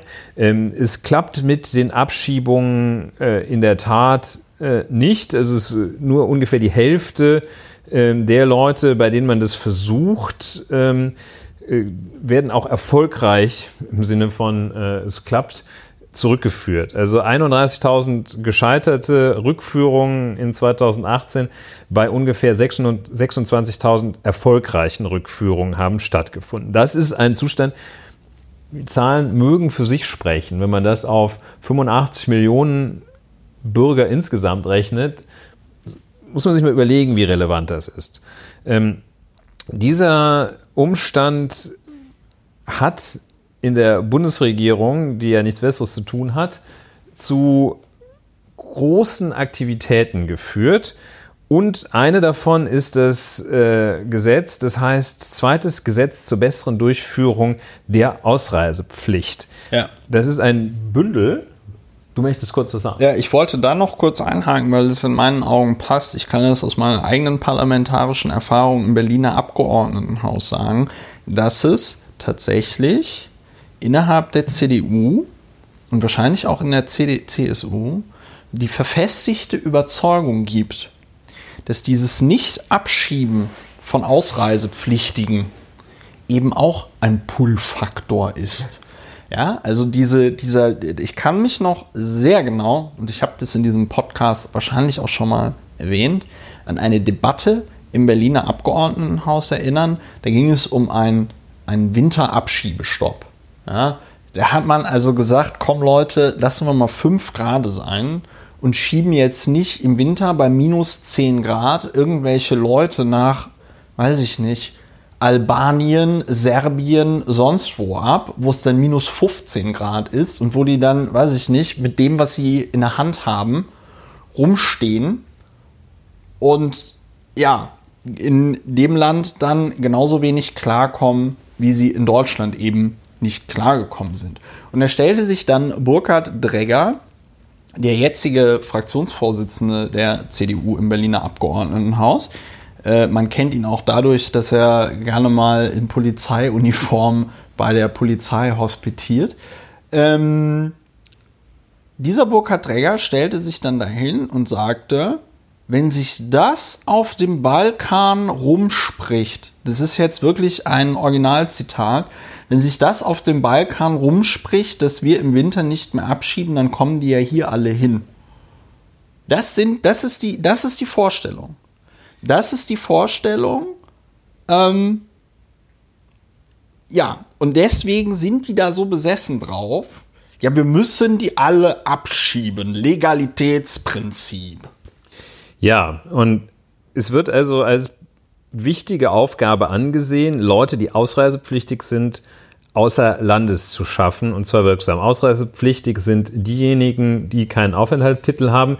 Das sind in der Praxis ein, ist es eine recht gemischte Gruppe von Menschen. Das sind zum Beispiel diejenigen, deren äh, Asylantrag nicht anerkannt wird und deren Duldung ausgelaufen ist. Das sind aber auch Menschen nicht deutscher Staatsangehörigkeit, die hier Straftaten begehen und deshalb ausgewiesen werden. Zum Teil, nachdem sie äh, all das an Sanktionen erhalten haben, was ein deutscher Staatsbürger erhalten hat, also nachdem sie ein paar Jahre im Knast waren, äh, wo der Deutsche dann rauskommt und machen kann, was er will, im Zweifel wieder neue Straftaten begehen, ähm, da erfolgt dann der, die weitere Maßnahme, werden sie abgeschoben. Also jedenfalls, diese ähm, heterogene Gruppe von Menschen außer Landes zu schaffen, die keinen, die ausreisepflichtig ist, weil das ist ein großes Ziel der Unionsfraktion. Also man kann das Thema zusammenfassen. Für die ist sehr wichtiges Ziel, Leute rauszubekommen aus Deutschland. Menschen, die wir hier nicht haben wollen, so nach diesem Motto. Ähm, dafür also das, ähm, dieses äh, bessere Rückkehrgesetz, ähm, noch äh, weitere gesetzgeberische Maßnahmen, die das begleiten, das geordnete Rückkehrgesetz, das sogenannte, ähm, ist äh, ein Gesetzentwurf, äh, der das Bundesamt für Migration, das äh, Erfolgsamt betrifft, ähm, wo bestimmte Verfahrens- Arten neu geregelt werden. Und dann aus dem SPD-geführten Arbeitsministerium von Hubertus Heil Änderungen im Asylbewerberleistungsgesetz. Das ist so eine Trias, ähm, mit der jetzt die wichtige Frage, wie kriegen wir Menschen wieder raus aus dem Land, geregelt wird. Ähm, und das geordnete Rückkehrergesetz, das sogenannte, ähm, sieht also in seinem Kern vor, vor allem den Abschiebegewahrsam massiv auszubauen. Das heißt, Leute, die abgeschoben werden sollen, die immer noch Rechtsbehelfe offen haben, ähm, dass man die so lange inhaftiert, so eine Art Untersuchungshaft für Leute, die ausreisepflichtig sind, dass man die in Abschiebegewahrsam heißt es, nimmt. Und da sagt Herr Seehofer, äh, sagt die CDU äh, bis 2022, machen wir das mal so, dann können die auch in normale Haftanstalten, in normalen Knast. Dann kommen die halt in Strafhaft. Und da gibt es so ein paar Feigenblätter, die man versucht, man kennt das ja schon von der Sicherungsverwahrung, damals hatten wir auch schon drüber gesprochen, ja. gibt es so ein paar Feigenblätter, dass man sagt, ja, die dürfen aber dann irgendwie so, nach dem Motto, die dürfen dann aber nicht aus derselben Suppenschüssel äh, versorgt werden. Ähm, das ist so äh, das, beim geordnete Rückkehrergesetz äh, ein Kern, also Abschiebehaft auch in normalen Haftanstalten. Das heißt also, wer raus muss, ähm, der, äh, der wird so behandelt wie einer, der, äh, der einer Straftat verdächtig ist, beziehungsweise eine begangen, eine begangen hat. Ähm, weitere Regelverschärfungen, vor allem für Leute, denen die ihre Identität verschleiern oder denen man das äh, jedenfalls vorwirft, ähm, die dann nämlich ähm, äh, sofort äh, zu einer minderen Qualität von Duldung herabgestuft werden. Und äh, also der Versuch, ähm, das möglichst weit leichter zu inhaftieren, äh, die Voraussetzungen für Haft herabzusetzen, ähm, diejenigen, äh, man schafft eine neue Duldung für Personen mit ungeklärter Identität. Das sind diejenigen, die sagen, ich habe keinen Pass mehr und äh, denen man dann vorwirft, sie hätten den vernichtet. Die kriegen dann strikte Auf Wohnsitzauflagen und dürfen und ein Arbeitsverbot. Die durften vorher, wenn sie geduldet waren, durften sie wohnen, wo sie wollten. Ähm, und ähm, Naja, durften auch arbeiten. Ja, zum Teil. Ne? Aber jedenfalls, die kriegen nochmal krassere Wohnsitzauflagen und ein Arbeitsverbot. Ähm, mit diesem, mit der Änderung des Asylbewerberleistungsgesetzes wird äh, der ähm, wird der Satz, ähm, den Asylbewerber äh, für Leben, an Lebenshaltungskosten erhalten, wird von, immerhin von 135 auf 150 Euro pro Monat heraufgesetzt und man regelt noch so ein bisschen Zugang zu Sprachkursen. Sehr komplexe, also sehr schwierige, sehr sehr detaillierte Einzelregeln, ähm, Regelverschärfungen hier, ähm, ein bisschen ähm, Vorteile dort, also den Zugang zu äh, Sprachkursen und ähnlichem, ein bisschen 15 Euro mehr äh, an Regelsatz, also ein, ein ziemliches Durcheinander. Und die große Zielrichtung, die Abschiebung zu erleichtern. Also ähm, Ist da denn auch noch drin, dass das äh, die quasi Behinderung einer Abschiebung eine Straftat werden soll? Das ist wohl raus, ähm, aber jedenfalls, wenn du dich widersetzt, äh, dann, dann soll das ein weiterer Haftgrund sein, ein Grund für die Abschiebehaft. Wenn du irgendwas tust äh, und an deiner Geil. Ausreise Das so- das- und der Erklärung deines Status nicht richtig mitwirkst, dann äh, wird das sanktioniert. Das ist ja, das ist ja schon wieder, das ist ja schon wieder so ein bisschen, also was heißt schon wieder, aber das klingt für mich so ein bisschen nach Hexenverbrennung, ne? Also wir kommen jetzt, wir kommen und holen dich ab, um dich quasi zu inhaftieren, Abschiebehaft. Und wenn du dich dagegen wehrst, ist das ein Grund, dich in die Abschiebehaft zu bringen. Ganz genau. Und Das ist also ja- das ist, ja. ähm, man wirft diesen Maßnahmen oder der Vorwurf gegen dieses Gesetz, gegen die Maßnahmen zur Erleichterung der Abschiebung ist in zwei Punkten besonders massiv äh, und das zu Recht. Ähm, Das eine ist eben dieses sogenannte Trennungsgebot, dass, äh, dass das verletzt werde, nämlich dass äh, man Leute, die aus äh, Gründen festgesetzt werden, äh, die nicht strafrechtlicher Art sind, denen man also nicht vorwirft, kriminell zu sein, ähm, nicht mit Leuten, denen man vorwirft, kriminell zu sein, in den Knast kommen. Und das hat jetzt nicht irgendwie den Grund, dass man die vor bösen Menschen im Knast schützen will, sondern dass man die nicht dieser un, fast unmenschlichen Behandlung, Ja. die sie im Knast erleiden, unterwerfen will, wenn sie ja nur ausreisepflichtig sind. Äh, Das ist, äh, das ist das eine, also Verletzung dieses Trennungsgebotes. Und ähm, das andere äh, ist, dass man auch ähm, den Grundsatz, der, der dem deutschen Strafrecht zumal innewohnt, ist, dass man die Selbstbegünstigung privilegiert. Was heißt das?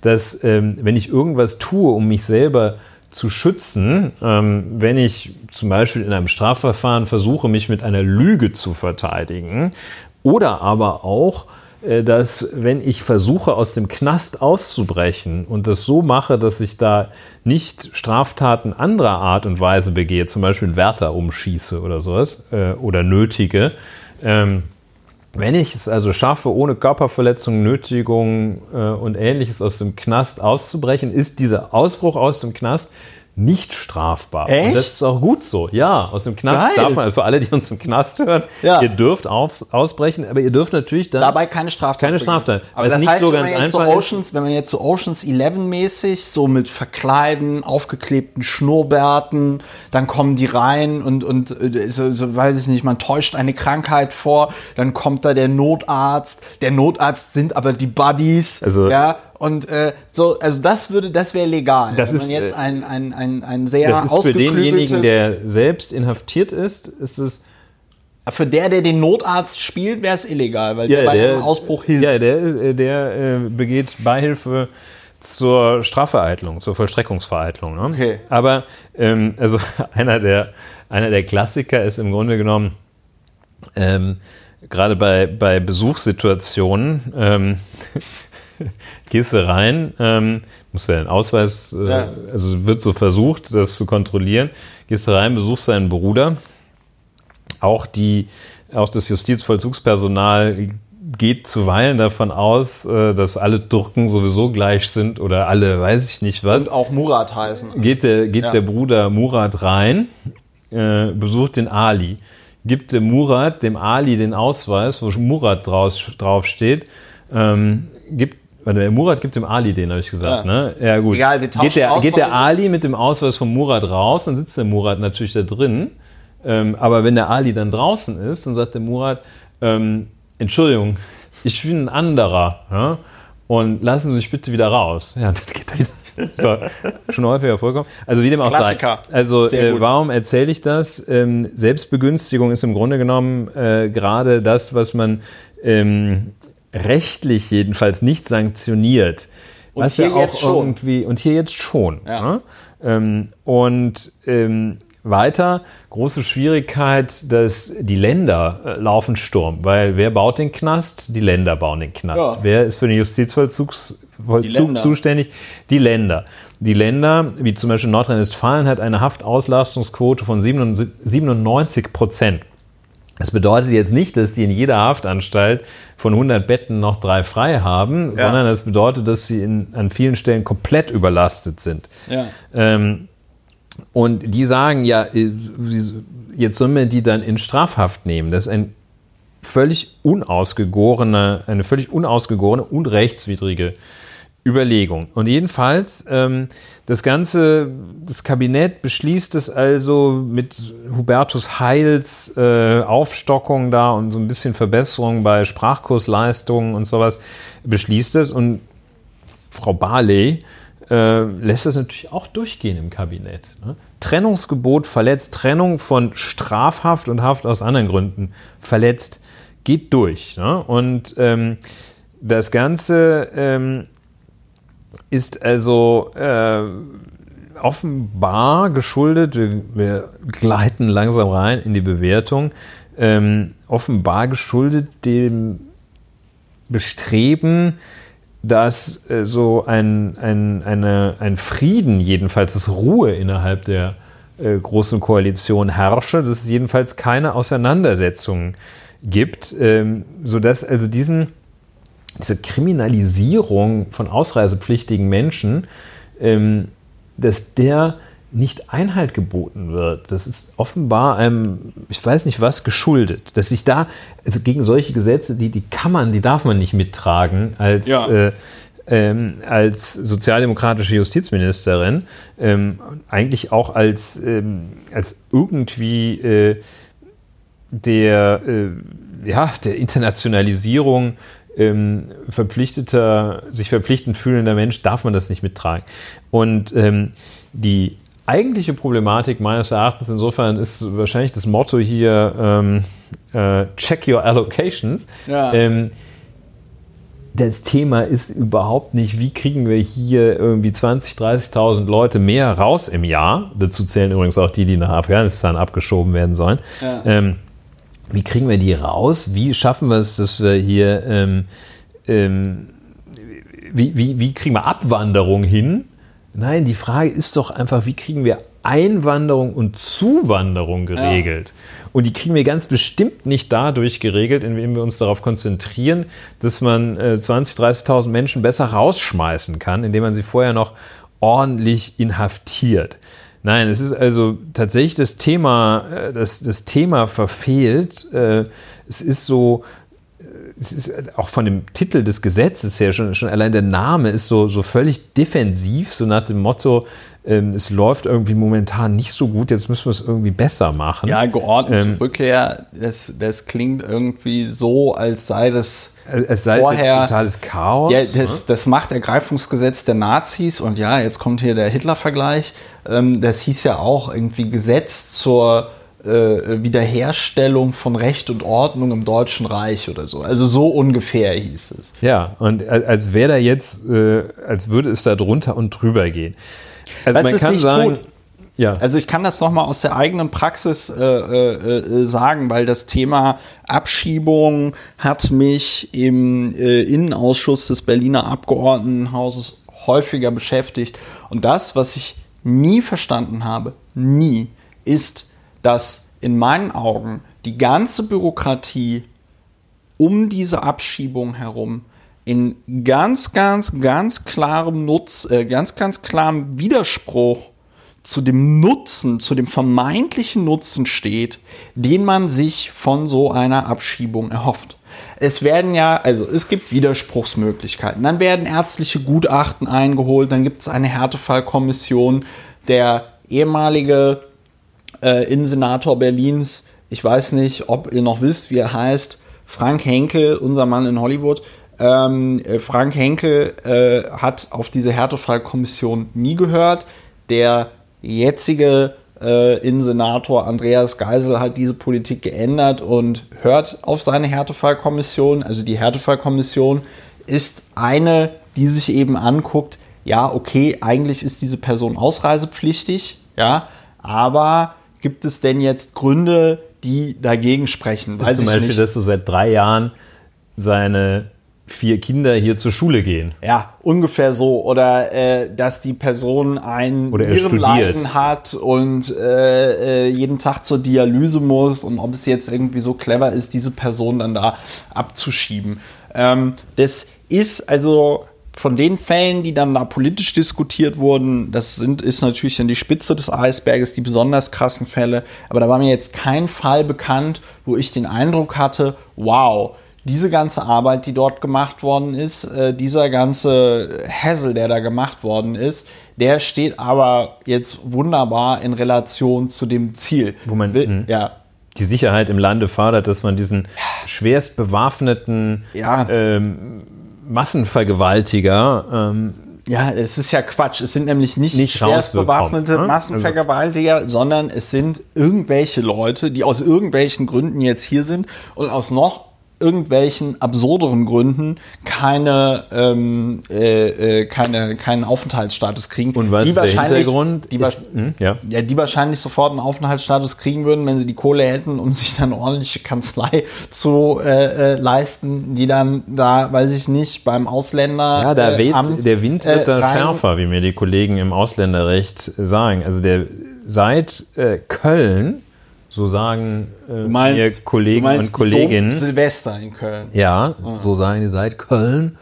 Ähm, weht ein äh, rauerer Wind, was eigentlich fast ein Euphemismus ist, ähm, ist dieses, wo man sich sonst so bei äh, Anhörungen, äh, dass jetzt mal langsam die äh, Ausreise anstehen soll, ähm, früher noch zurücklehnen konnte. Ja. Ähm, wird es also wohl offenbar jetzt praktisch äh, verschärft.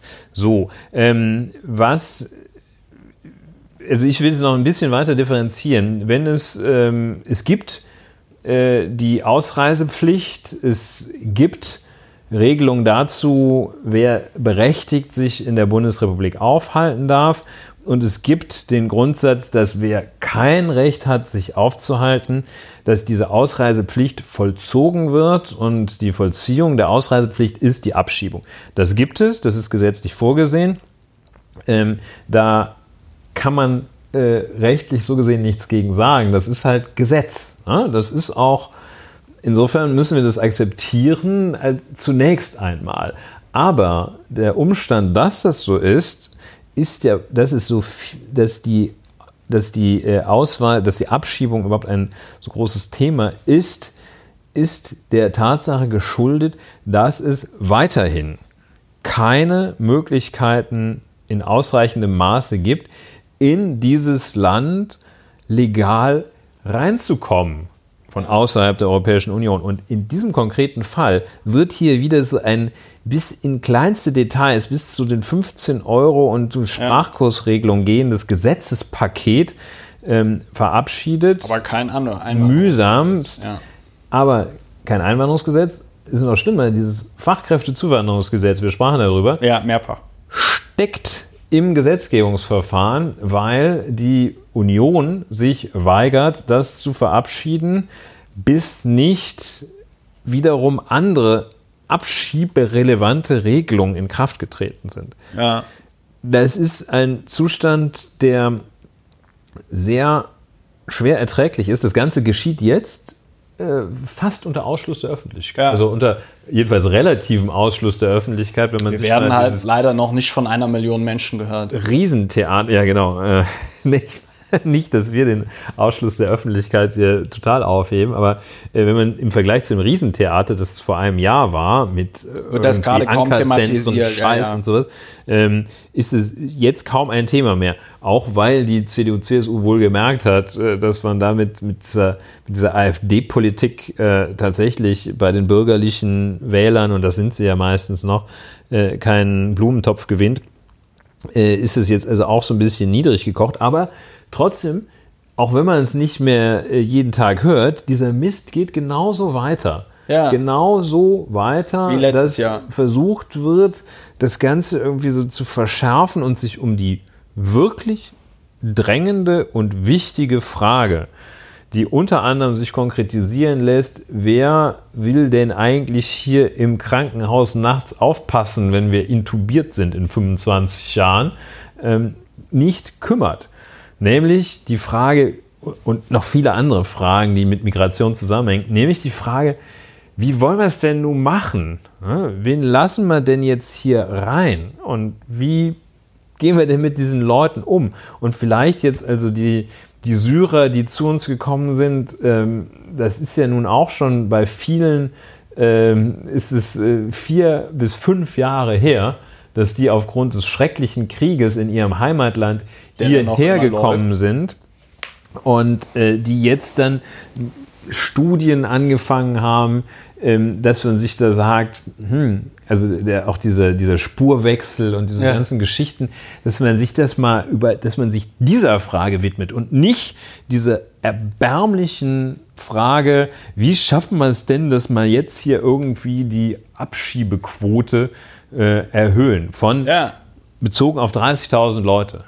Also ja, das, wie gesagt, das, das, gibt es. Abschiebung muss man sich auch darum kümmern aber doch bitte in der gebotenen Art und Weise, in dem gebotenen Umfang, dass man sich erstmal den wichtigen Fragen widmet. Also Oder da irgendwie so ein Unterabteilungsfuzzi, der soll da mal ein bisschen dran rumschrauben und der Referendar im Innenministerium. Das, also äh, ein Problem mit diesem ganzen Abschiebethema ist ja, dass es darum geht, um eine Sache geht, wo wir schon bei einer letzten Folge bemerkt haben, es eigentlich immer falsch, wenn man das als Begründung benutzt äh, um sein Handeln zu rechtfertigen. Nämlich, da scheint es vielen Politikerinnen und Politikern in der Union ums Prinzip zu gehen. Ne? Also äh, man guckt weg vom Einzelfall oder von der Gesamtsituation und sagt, es geht ums Prinzip. Du hast vollkommen recht äh, mit dem Hinweis darauf, naja, das sind halt geltende Gesetze und die müssen ja auch irgendwie umgesetzt werden. Gleichzeitig jetzt kommt wieder die Nazi-Keule von mir, äh, die Enteignung und Deportation von ähm, äh, Jüdinnen und Juden aus äh, Deutschland, das war alles ganz genau geregelt. Ne, da gab es sogar für die, weiß ich nicht, SS- oder SA-Leute, die äh, dann diese Häuser geräumt haben und die Leute zum Bahnhof gebracht haben, ganz genau Verhaltensregeln, äh, weil die Nazis eben nicht wollten, dass es da irgendwie groß die Leute das mitbekommen oder dass es da jetzt irgendwie große Dramen gibt und so, sondern das sollte alles ruhig zacki zacki im Morgengrauen laufen. Es war auch legal. Ja, da gab's, ja. Mm, also ich glaube nur trotzdem, dass wenn man, ähm, wenn man Ausreisepflicht für Nichtdeutsche abschaffen möchte und auch eine Vollziehung der Ausreisepflicht, sprich, wenn man Ausreisepflicht und Abschiebungen abschaffen möchte, glaube ich dennoch, dass man in der heute gegebenen Situation den politischen Weg gehen muss. Ja, dass man nicht ja. sagen kann, ja, ähm, natürlich, natürlich. Dass man nie anders als äh, bei dem Beispiel aus den Jahren zwischen 33 und 45, äh, da wird man nicht so einfach sagen können, Mensch, da müsste man doch vielleicht äh, äh, auf politischem Wege die nee, Rechtslage ändern. Ich wollte nur, ich ähm, wollte nur damit, ich wollte nur, nur an einem sehr drastischen Beispiel betonen, nur weil etwas legal ist, heißt das noch lange nicht, dass es irgendwie richtig ist. ist Und ich glaube nur nicht, dass das hier das zentrale Problem ist. Also die Abschiebung ähm, als solches das kann man und muss man sicher hinterfragen, ob das, ob das noch ein sinnvolles Instrument in heutiger Zeit ist oder ob man sagt, hier, wir behandeln, ähm, wir behandeln einen äh, Türken, behandeln wir genauso wie einen Deutschen. Ja, ein Türke, der hier fünf Jahre lebt, behandeln wir genauso wie einen Deutschen. Äh, das kann man sich durchaus fragen. Ich glaube nur nicht, dass das das große Problem ist. Das große Problem ist nicht, dass hier irgendwie 30.000 Leute abgeschoben nee. werden sollen, sondern das Problem ist, dass das, das, das ist nicht das Problem. Ja, das Problem ist, dass es nicht das Problem ist. Damit gehe, da gehe ich ja auch voll, da gehe ich ja auch voll mit. Nur, ähm, beziehungsweise vielleicht reden wir auch ein bisschen aneinander vorbei. Ich weiß es nicht. Ich will darauf, ich will einfach darauf hinaus, dass die, ähm, ich will einfach, scheiße, jetzt bin ich auch raus. Äh, ich will einfach darauf hinaus, dass man das schon hinterfragen kann, dieses ganze System. Also mal unabhängig davon, dass du genau sagst, es ist nicht das Problem.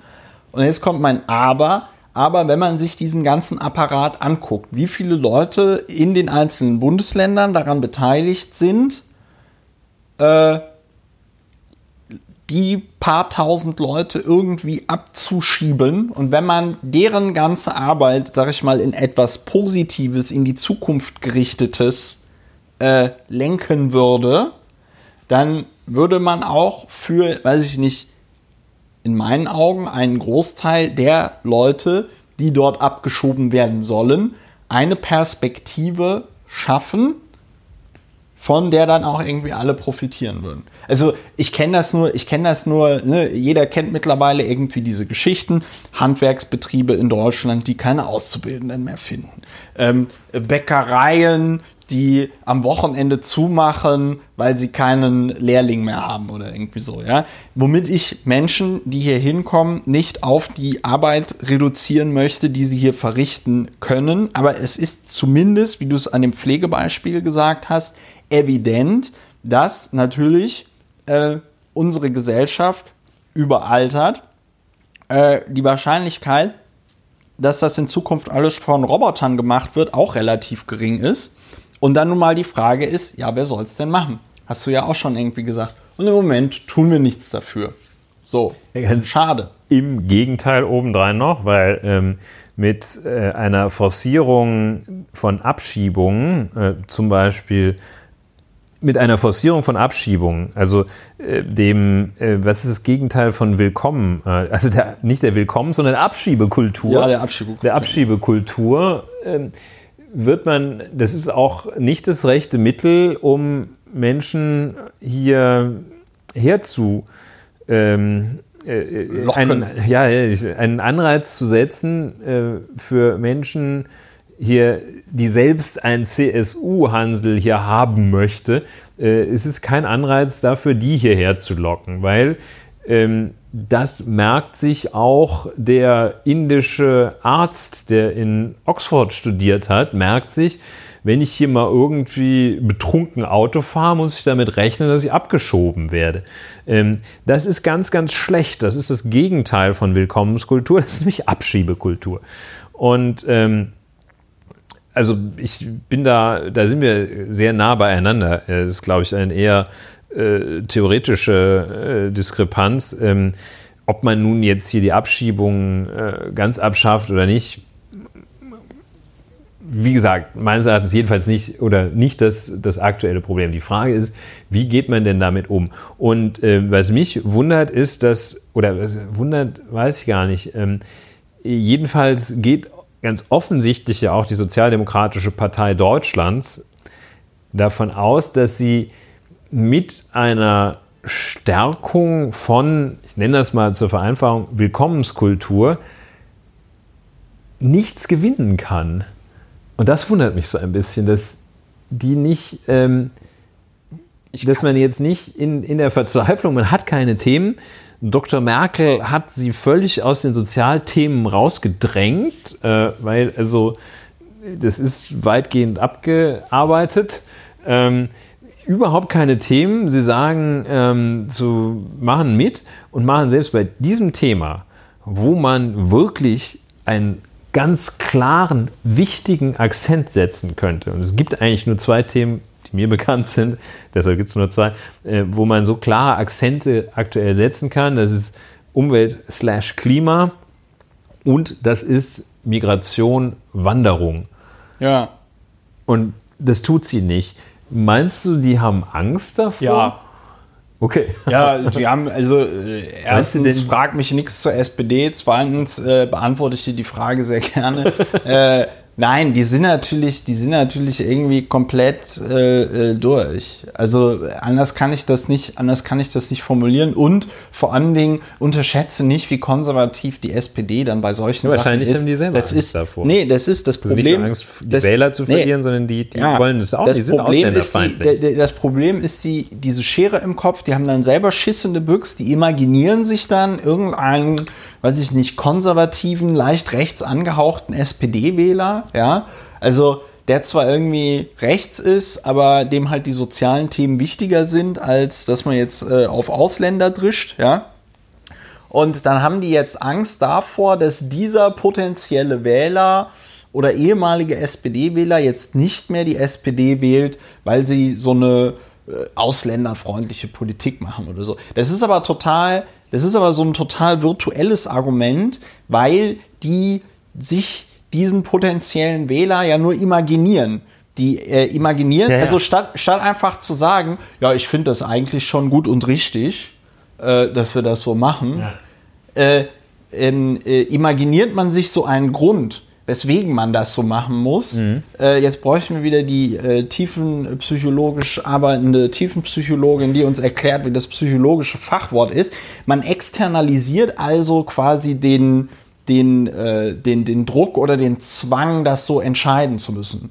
Ähm, oder man imaginiert sich einen Zwang, das so zu entscheiden, Ja. statt zu sagen, ja, irgendwie so ein bisschen habe ich auch was gegen Ausländer, irgendwie äh, sollte man die schon abschieben und so.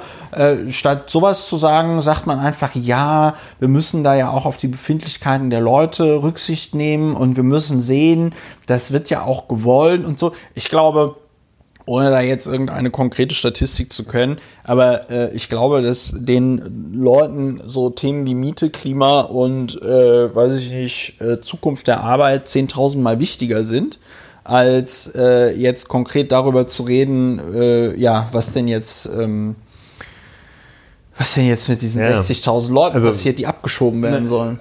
Also auch äh, offenbar die große Angst äh, davor, Wähler zu verlieren, die man gar nicht hat. Ja, also, Ja, genau. Man imaginiert sich, man imaginiert sich irgend so einen komischen Wähler oder eine wie auch immer geartete öffentliche Meinung und nimmt die dann als Grundlage seines Handelns. Man könnte aber auch sich natürlich eine total andere öffentliche Meinung imaginieren. Man könnte sich ja auch sagen, boah, wenn wir jetzt einen Mindestlohn von 15 Euro fordern, ja, dann ähm, äh, finden das ja alle Leute total geil. Soweit geht man aber nicht, weil man dann sagt, ja, nee, das, das erlaubt ja nicht der Haushalt. Das kriegen wir medial nicht verkauft. Ja? Also ja, so sind dann vielleicht da doch an ungefähr, den Inhalten orientieren. ja, so ungefähr sind dann da die, die ja, Hm? Ja, so. Ich glaube, die, die Grünen sitzen da nur so ein bisschen im Hintergrund, äh, tun hier mal eine Prise Salz dran und äh, da etwas Muskatnuss und Ja, die äh, Grünen freuen ach, sich. die Grünen, Ähm, äh, aber jedenfalls habe ich nicht den Eindruck, dass sie mit diesem ausländerfeindlichen, letztlich nämlich ausländerfeindlichen Zustimmungsverhalten zu irgendwelchen absurden Abschiebegesetzen, die verabschiedet werden, bevor man sich mal die Frage gestellt hat, was machen wir denn mit denen, die herkommen und hier bleiben sollen. Ich glaube nicht, dass die Grünen da so zustimmen würden, wie es die SPD aktuell tut. Ja, glaube ich schon. glaube ich schon. Okay. Also ich äh, versuche es zu verlinken, wenn ich mich dran erinnere. Es gab in der Taz einen sehr schönen Artikel über ähm, äh, äh, es gab in der Taz einen sehr schönen Artikel über äh, was die Grünen so erzählen und was die Grünen dann tatsächlich machen. Ne? Und ähm, das äh, sprach auch Bände. Ähm, Sinn, sinngemäß ging es darum, ja, Robert Habeck und die Leute, die da vorne stehen, die äh, reden, machen schön viel Wohlfühlpolitik so, ja? und Klimaschützen und lalala, aber wenn es dann konkret in den Bundesländern Dann schieben die auch ab. Äh, ja, gut, dass die auch abschieben. Wie gesagt, dann kommen ne, so die imaginierten Sachzwänge, aber das sieht man ja auch hier bei dem äh, Kretschmann. Kretschmann oder Kretschmer? Ich glaube, in, in Baden-Württemberg, der heißt Kretschmann, ne? Kretschmann, ja. Äh, bei dem sieht Kretschmer man's- ist diese- Ja, ja, das ist dieser Mensch aus Sachsen-Anhalt. Ähm, äh, äh, dass, dass der natürlich jetzt auch nicht Audi und wie sie da alle heißen, äh, sagt, nee, pass mal auf, also Verbrennungsmotor äh, könnt ihr knicken und so. Ne? Macht er natürlich auch nicht. Ja, ein bisschen Realpolitik finde ich auch durchaus ganz gut. Aber ähm, nicht unbedingt in Baden-Württemberg. Ne? Der, das ist ja auch kein richtig, also ein baden-württembergischer grüner Ministerpräsident, das ist ja auch mehr so eine formale Geschichte okay. mit, den, mit den Grünen, würde ich mal sagen.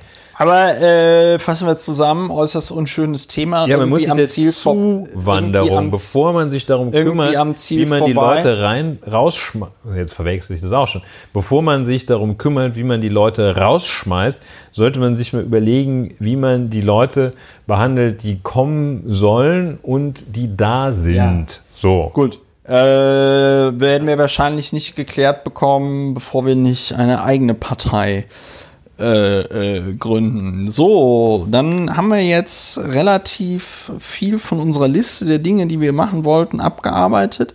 Ich äh, äh wollte noch jetzt einmal kurz äh, so gegen Ende.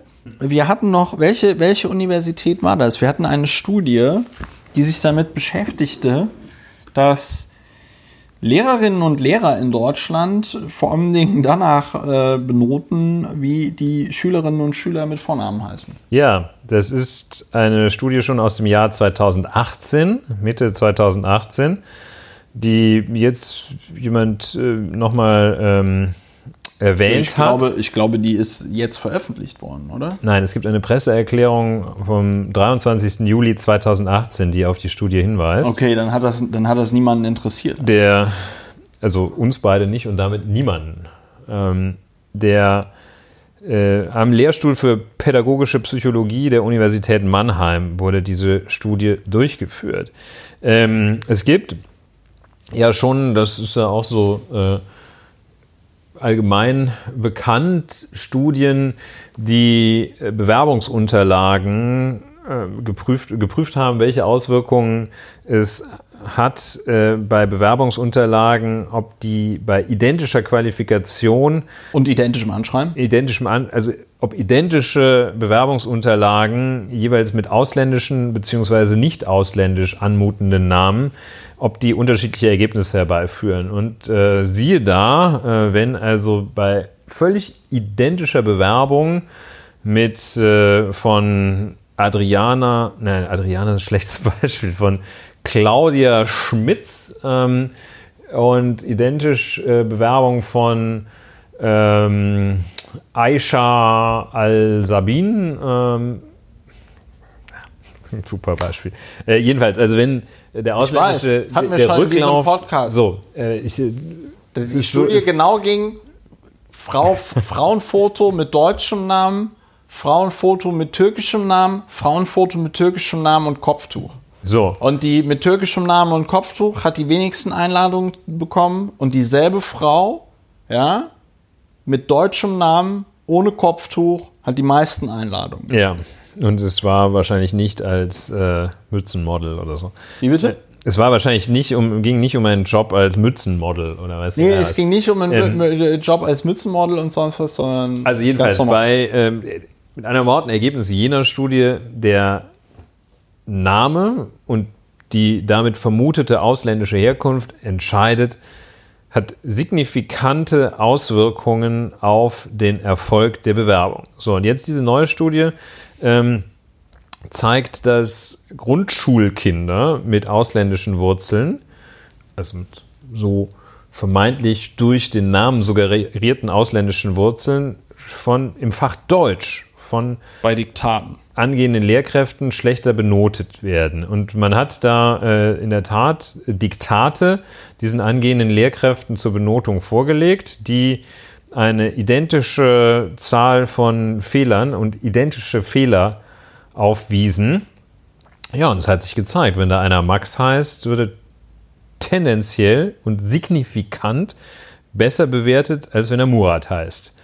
Und ähm, das wird äh, zitiert, also im Fach Deutsch, ne? also das Vorurteil äh, da offenbar äh, so gefasst, dass ähm, äh, dass es sich im Fach Deutsch auswirkt. Und es gab diese Studie, äh, die wird zitiert von den Leuten, die diese Studie fürs Fach Deutsch gemacht haben, äh, auch noch bei Mathe-Noten. Da waren ähm, Gymnasiasten regelmäßig auf ihre Mathekenntnisse geprüft worden.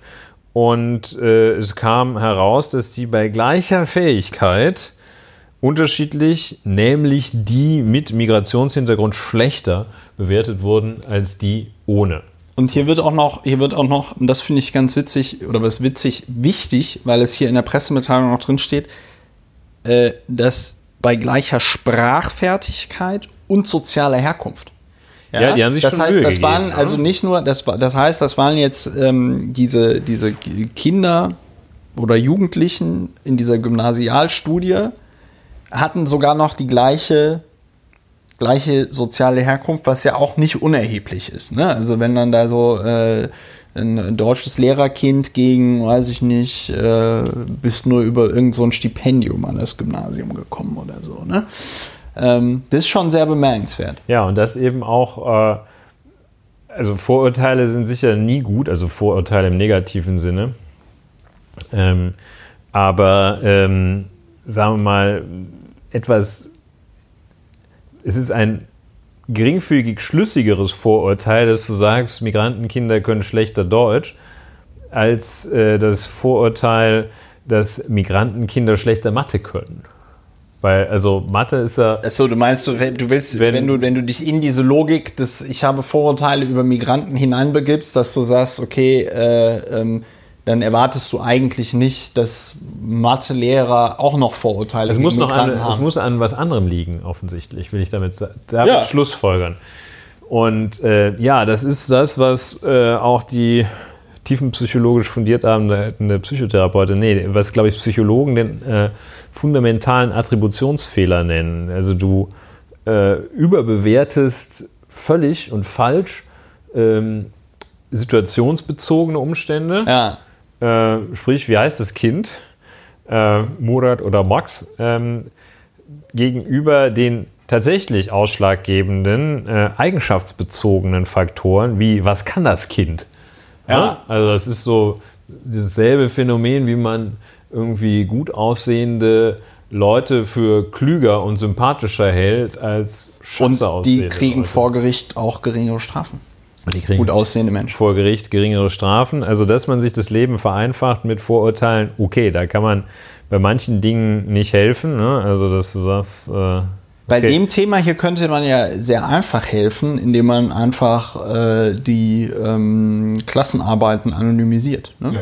Also äh, das wäre jetzt das Einfachste von der Welt, wenn man da einen ähm, äh, Zwischenschritt einführt durch eine zweite Person, die dann den Namen bei jeder Arbeit einfach eine Zahl zuordnet und dann ähm, äh, korrigiert man nicht mehr das Diktat von Murat, sondern dann diktiert man das äh, dann ähm, äh, äh, korrigiert man das äh, Diktat von der Nummer 12. Ja, und dann ähm, äh, bist du nämlich schon, also dann wird es wahrscheinlich auch noch Vorurteile aufgrund des Schriftbildes oder sonst irgendwas geben, ja. Aber äh, ich hoffe zumindest, dass die dann deutlich geringer sind als die Vorurteile ähm, aufgrund äh, ja, des Namens oder der ja, das Person. wären so erste Schritte. Ne? Also, was, was zum Beispiel Bewerbungen angeht, äh, ist es ja durchaus, also jedenfalls in den äh, Vereinigten Staaten so, dass äh, was du machen kannst, um deine Bewerbung garantiert zum Misserfolg zu verhelfen, ist, dass du ein Foto beilegst. ja.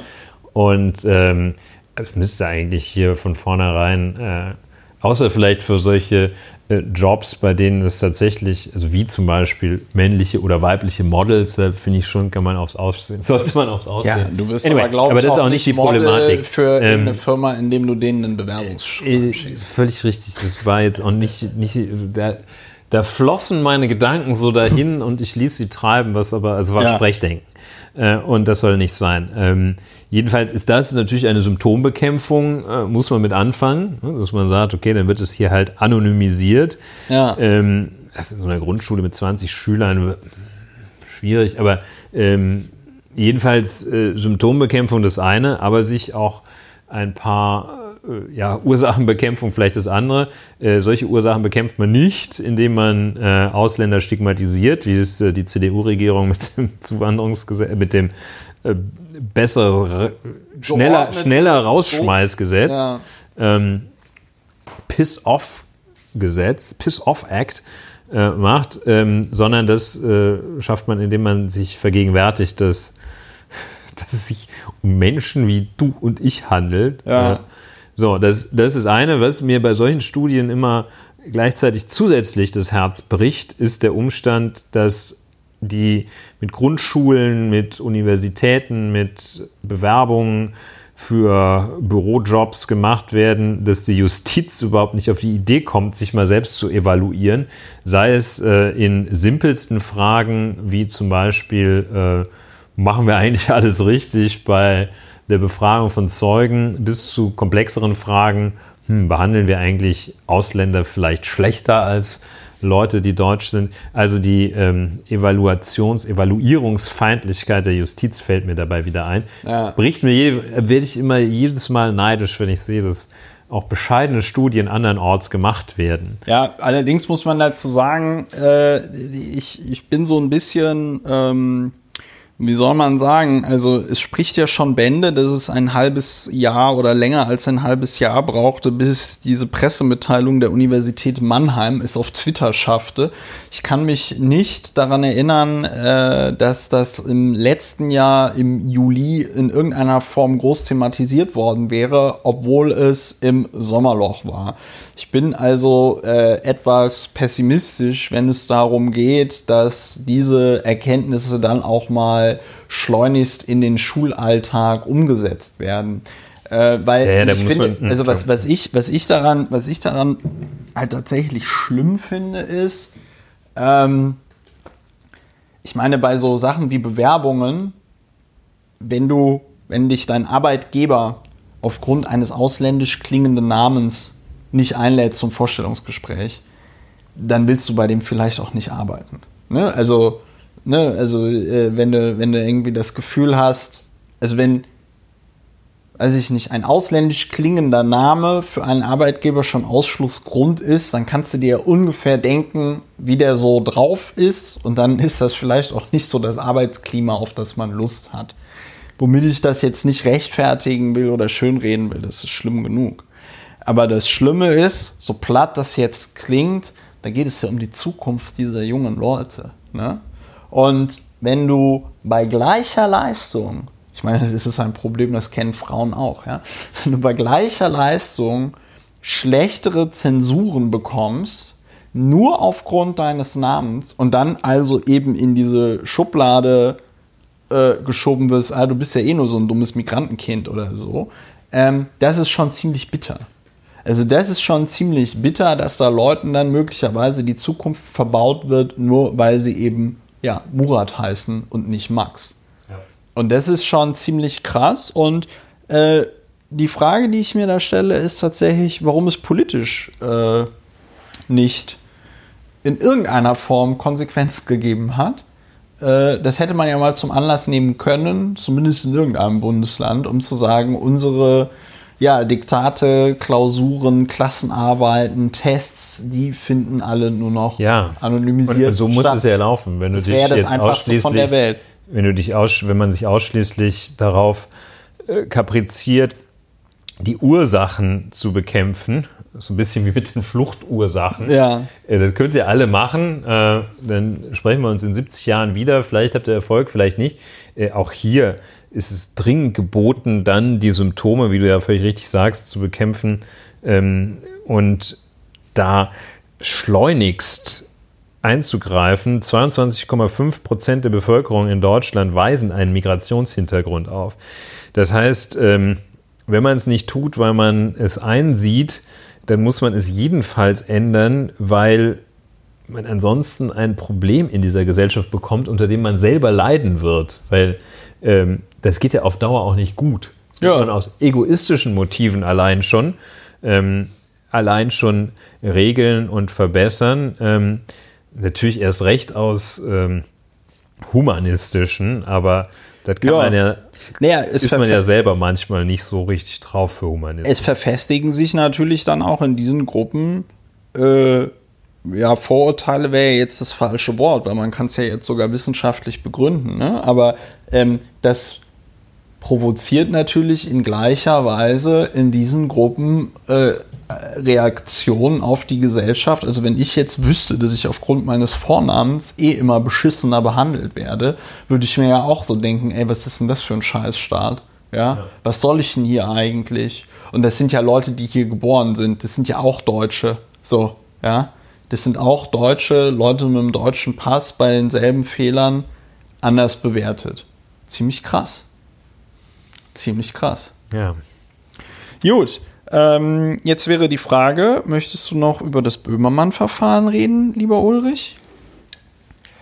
Nee, ich äh, schieß mal die Zahl der Woche raus. Schieß die Wir Zahl haben der Woche eine raus. Zahl der Woche. Ja, Sie lautet 9.058.621. und was ist das? Ja. Das ist die Staatsanwaltschaft Braunschweig hat Anklage erhoben gegen Herrn Martin Winterkorn, Dr. Winterkorn, Dr. Martin Winterkorn, wegen ähm, des Vorwurfs eines Verstoßes gegen das Gesetz gegen den unlauteren Wettbewerb. Das ist nicht der Hauptvorwurf. Wegen besonders schweren Betruges und Untreue. Und der Vorwurf, äh, also Einklage erhoben, ne? und der Vorwurf äh, lautet in tatsächlicher Hinsicht, dass also insgesamt mit Blick auf 9.058.621 Fahrzeuge, die in Wahrheit nicht zulassungsfähig waren, äh, diese in den Verkehr gebracht wurden durch den Volkswagen-Konzern und offensiv und wahrheitswidrig als besonders schadstoffarm und umweltfreundlich beworben wurden. Und ähm, ja, Anklage erhoben, ähm, fast, äh, es sieht fast so aus, als hätte die Staatsanwaltschaft, damit will ich nichts über die Erfolgsaussichten sagen, es wird immer in diesem Verfahren daran hängen, ähm, denn sich nachweisen lässt, dass er informiert, dass die Beschuldigten, die Angeschuldigten sind es inzwischen, dass die informiert waren. Äh, Das ist der Casus Knactus in diesem Verfahren. Aber jedenfalls, äh, also ob verurteilt wird, weiß man natürlich nicht. Bis dahin gilt die Unschuldsvermutung, damit es mal klar ist. Äh, Nur sieht es so aus, als als äh, habe die Staatsanwaltschaft Braunschweig hier eine recht solide Arbeit hingelegt. Jedenfalls hat sie eine Presseerklärung herausgegeben, die als Muster für staatsanwaltschaftliche Presseerklärungen dienen sollte. Sie sagt also hier, äh, Dr. Martin Winterkorn, den nennt sie auch in ihrer Presseerklärung, das ist auch völlig dürfte auch legitim sein, weil das sowieso jeder mitkriegt und weil das interessant ist. Die anderen äh, vier oder fünf Mitbeschuldigten, Angeschuldigten inzwischen äh, nennt sie nicht und schützt die auch einigermaßen.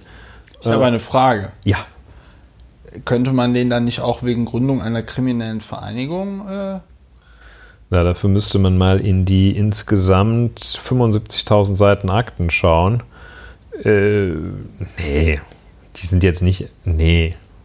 okay, Entschuldigung. Also, Nee. Dr. Martin Winterkorn wird genannt, die anderen Mitangeklagten nicht. Nicht? Also Sehr mustergültig. Sehr schöne Arbeit der Staatsanwaltschaft äh, in ihrer Presseerklärung. Ich kann kaum glauben, dass sie das selber gemacht haben. Werde, ja, werde richtig neidisch, weil das, was die Staatsanwaltschaft Berlin zum Beispiel da teilweise raushaut, ähm, ist äh, bodenlos im Gegensatz dazu. Ja, also da wird es ein interessantes Strafverfahren wahrscheinlich geben. Vielleicht, was, aber was, jetzt. was hat Martin Winterkorn zu befürchten? Äh, Freiheitsstrafe bis zu zehn, Geldstrafe oder Freiheitsstrafe bis zu zehn Jahren im, Fall, im Falle der Verurteilung. Die werden sich ja doch vergleichen, oder? Der Vergleich ist natürlich eine zivilrechtliche Angelegenheit, ähm, in dem Parteien untereinander einen Ausgleich schaffen. Im Strafverfahren haben wir keinen Parteiprozess. Ähm, da heißt der Vergleich Deal. Ja, Ähm, äh, ich wollte natürlich sagen, so- Uli Hoeneß. ja. Uli ja, Uli Hoeneß hat doch damals, das war doch, fand ich sehr bemerkenswert, da sind die dann irgendwie diese, äh, diese äh, Sachen da durchgegangen, die wohl irgendwie in einem, tatsächlich in einem Schuhkarton irgendwie drin waren oder so, also sehr komisch. Auf jeden Fall sind sie dann so seine hinterzogenen Steuern ähm, äh, durchgegangen und dann hat der Richter irgendwie gesagt, ja, das sind dann ja jetzt so 27 Millionen Euro. Dann haben die ganz schnell gesagt, ja, ja, ja, ja, ja, das würden wir dann auch bezahlen und dann war der Prozess irgendwie ganz schnell vorbei. Ja, das war äh, das Höhnesverfahren, äh, das war äh, kein Deal im formalen Sinne. Ähm, da gab es, hat der wirklich sehr erfahrene Kollege, der den Uli Hoeneß verteidigt hat, der hat irgendwie hat der das hingekriegt, dass die wahrscheinlich durch ein, eine Micro-Expression äh, ja. hingekriegt, äh, dass die da die Hosen runtergelassen haben und eine äh, angesichts der Schadenssumme extrem milde Bestrafung bei rauskam, äh, nämlich glaube ich dreieinhalb Jahre für eine Hinterziehungssumme von 27 oder wenn man es anders rechnet, über 50 Millionen Euro. Ähm, das war noch nicht mal ein Deal. Das haben die einfach irgendwie so hingekriegt. Ansonsten ist der Deal, äh, technisch heißt es Verständigung im Strafverfahren, äh, ist, dass man irgendwann im Verfahren, wenn man merkt, hm, so richtig kriegen wir das hier nicht hin, äh, den zu verurteilen, ähm, aber so richtig unschuldig Oder die Verteidigung sieht, ey, das könnte jetzt aber eng werden. Ja. Äh, zünden wir mal noch fünf Monate lang ein paar Nebelkerzen, dann werden sie sich schon mit uns hier besprechen wollen. Also, wenn es wie auch immer eng wird, für wen auch immer, äh, dann kann man eine Verständigung treffen zwischen Gericht, Staatsanwaltschaft und dann an Beschuldigten, sagen wir mal. Und ähm, ja, da kann dann, äh, es soll immer ein Geständnis geben. Äh, da sehe ich Herrn Dr. Winterkorn nicht so richtig. Äh, ist bestimmt kein ganz einfacher Mandant. Ich kenne äh, eine Martin Winterkorn-Anekdote, die mir mal jemand äh, erzählt hat, der wohl da in diesen Kreisen zu ja. tun hatte. Äh, Martin Winterkorns Reaktion auf den Tesla muss wohl die gewesen sein, dass er seine Ingenieure bei Audi angemotzt hat. Ja, warum haben wir sowas nicht? Und das hat Prima. ihm dann niemand gesagt, aber die Reaktion der Audi-Ingenieure, als Martin Winterkorn dann weg war, muss wohl gewesen sein, ja, tolle Wurst, hättest du uns mal einfach zwei Milliarden Euro gegeben, dann hätten wir dir auch so einen Scheiß gebaut. Ja. ähm, aber das sagt, find, wie ich finde, sagt das viel über die Kultur in diesem Konzern aus, sollte das stimmen. Oh ja, der war, glaube ich, also spricht, also ich glaube, Martin Winterkorn, Ferndiagnose, könnte eine ziemlich beratungsresistente Gestalt sein. Ja. Zeigt sich schon daran, dass er in voll laufendem Strafverfahren, wo er also äh, wirklich gar nichts sagen muss, und zwar niemandem, dass er da reinrennt in äh, den, ich glaube, Untersuchungsausschuss des wahrscheinlich Deutschen Bundestages. Des Deutschen Bundestages, glaube ich, von der jedenfalls lässt er sich vor einem Untersuchungsausschuss oder einer anderen, ich glaube, ein Untersuchungsausschuss, lässt er sich vernehmen, obwohl er jedes Recht hat zu schweigen und obwohl ihm wahrscheinlich auch sein Strafverteidiger-Team gesagt haben wird, ey, sag lieber nichts, bitte, bitte, ja. Herr Dr. Winterkorn. Ähm, und er dann wahrscheinlich, so die Ferndiagnose weiter gesagt hat, naja, also ich weiß schon, was gut und richtig ist. Das ja, kann doch ja. nicht sein. Ne? Komm, also, lass, mich, lass, mich, ganz ruhig. Lass also, ich sag da ein paar sie, Sachen, dann sie, ist das alles geklärt. Ähm, sie äh, haben nicht 30 Jahre in der Automobilindustrie einen Weltkonzern gelenkt. Ich war, und dann ist er da reingegangen, war wahrscheinlich auch nicht gut. Also es geht hier tatsächlich um die Frage, ist er informiert worden? Es gibt wohl auch so eine E-Mail, die er in, der hat sich immer so Koffer mit Akten am Wochenende bringen lassen die E-Mail im Koffer war, vermag ich nicht zu sagen. Wer so in diesem Volkswagen-Stil, dass sie sich immer die ausgedruckten E-Mails ja. bringen lassen, wahrscheinlich. Ähm, und da steht äh, die Frage im Raum, wann war er denn informiert? Das ist das. Also es steht wohl nicht, der Vorwurf lautet wohl nicht, dass er das initiiert hätte. Ja. Der Vorwurf lautet, dass er das irgendwann, ich glaube 2014, gewusst habe äh, und dann, dann noch über äh, die Dauer von ich glaube, zwei Jahren oder so etwas äh, verschwiegen habe. Und weiterhin gesagt hat, hier Bluttag. Äh, ja. Äh, also kannst du, wenn du irgendwie Husten hast, kannst du am Auspuff schnuppern, dann geht er weg und so. Und ähm, also, ja, ganz interessante Sache. Mm, also, und vor aber gibt es da nicht, aber gibt es da nicht, äh, es gibt doch dieses schöne Wort, da habe ich mal von dir gelernt vor vielen Jahren, Ui. Organisationsschuld.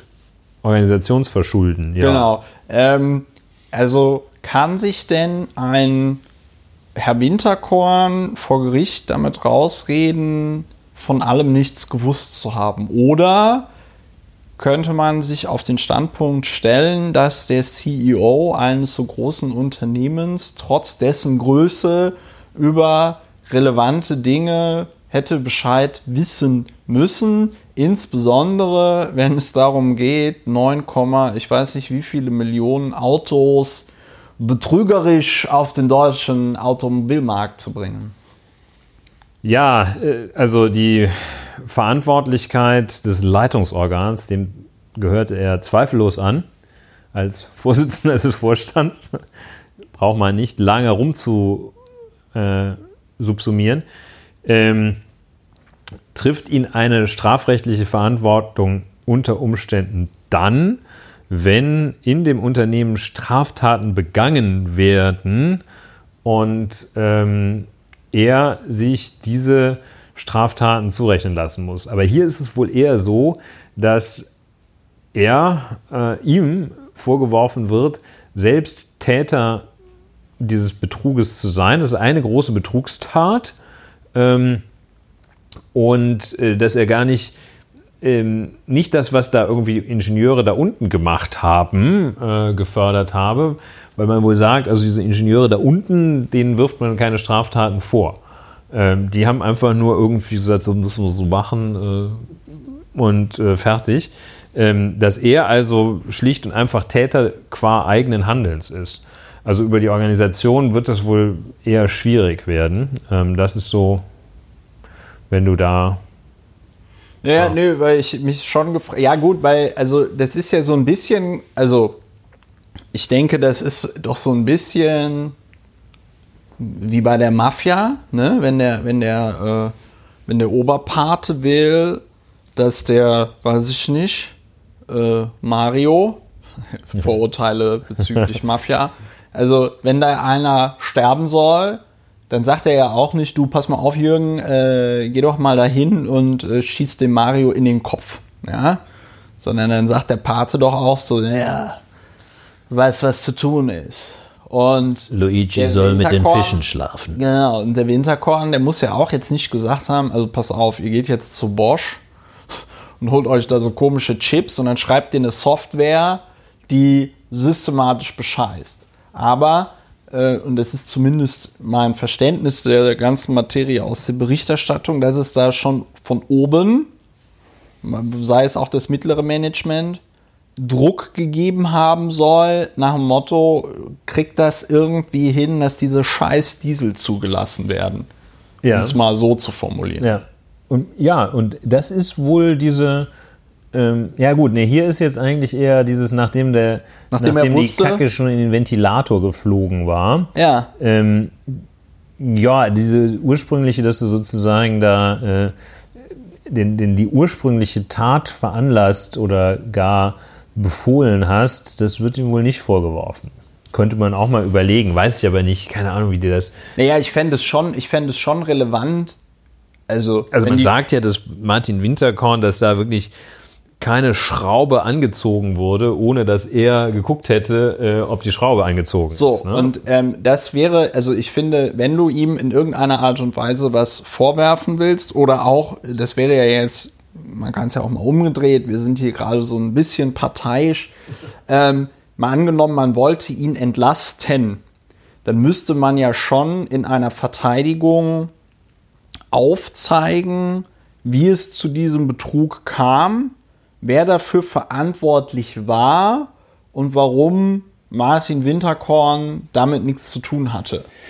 Nee, das muss wohl die Verteidigung in diesem Fall nicht, denn äh, der Vorwurf beschränkt sich, also das, ja, ja, was er, ja. beschränkt sich darauf, er wusste davon und hat nichts gegen gemacht. Ja. Gut. Also durch Unterlassen. Am 25. Mai 2014 habe er jetzt von den Kenntnis von den rechtswidrigen Manipulationen gehabt und äh, dann alle darüber getäuscht, ne? äh, dass es die gebe. Also es nicht offengelegt. Und äh, dann äh, so der Vorwurf weiter hatte, das war pflichtwidrig. Äh, da hat er seine eigene Pflicht verletzt, weil er hätte sagen müssen, äh, das ist Mist hier die Autos. Und dann sagt man, hat er also die Verbraucher, die dann die Karren gekauft haben, aber getäuscht und seinem Unternehmen geschadet, weil dadurch natürlich durch dieses Verhalten die Sanktionen vor allem in den USA deutlich drastischer ausgefallen sind. Und das ist dann wieder Untreue. Pflicht verletzt, Schaden verursacht für das zu betreuende Vermögen, nämlich das Vermögen der Volkswagen AG. Ist das diese Vermögensbetreuungspflicht? Ja, die hat er natürlich, ne? die hast du als Vorstand. Und ähm, ja, ganz interessante Sache. Ne? Also ja, diese 9 Millionen ist natürlich. Äh, ja, aber wie wird, wie wird da der Schaden? Zahl? Wie wird denn dann der Schaden da bemessen von einem Gericht? Äh, also.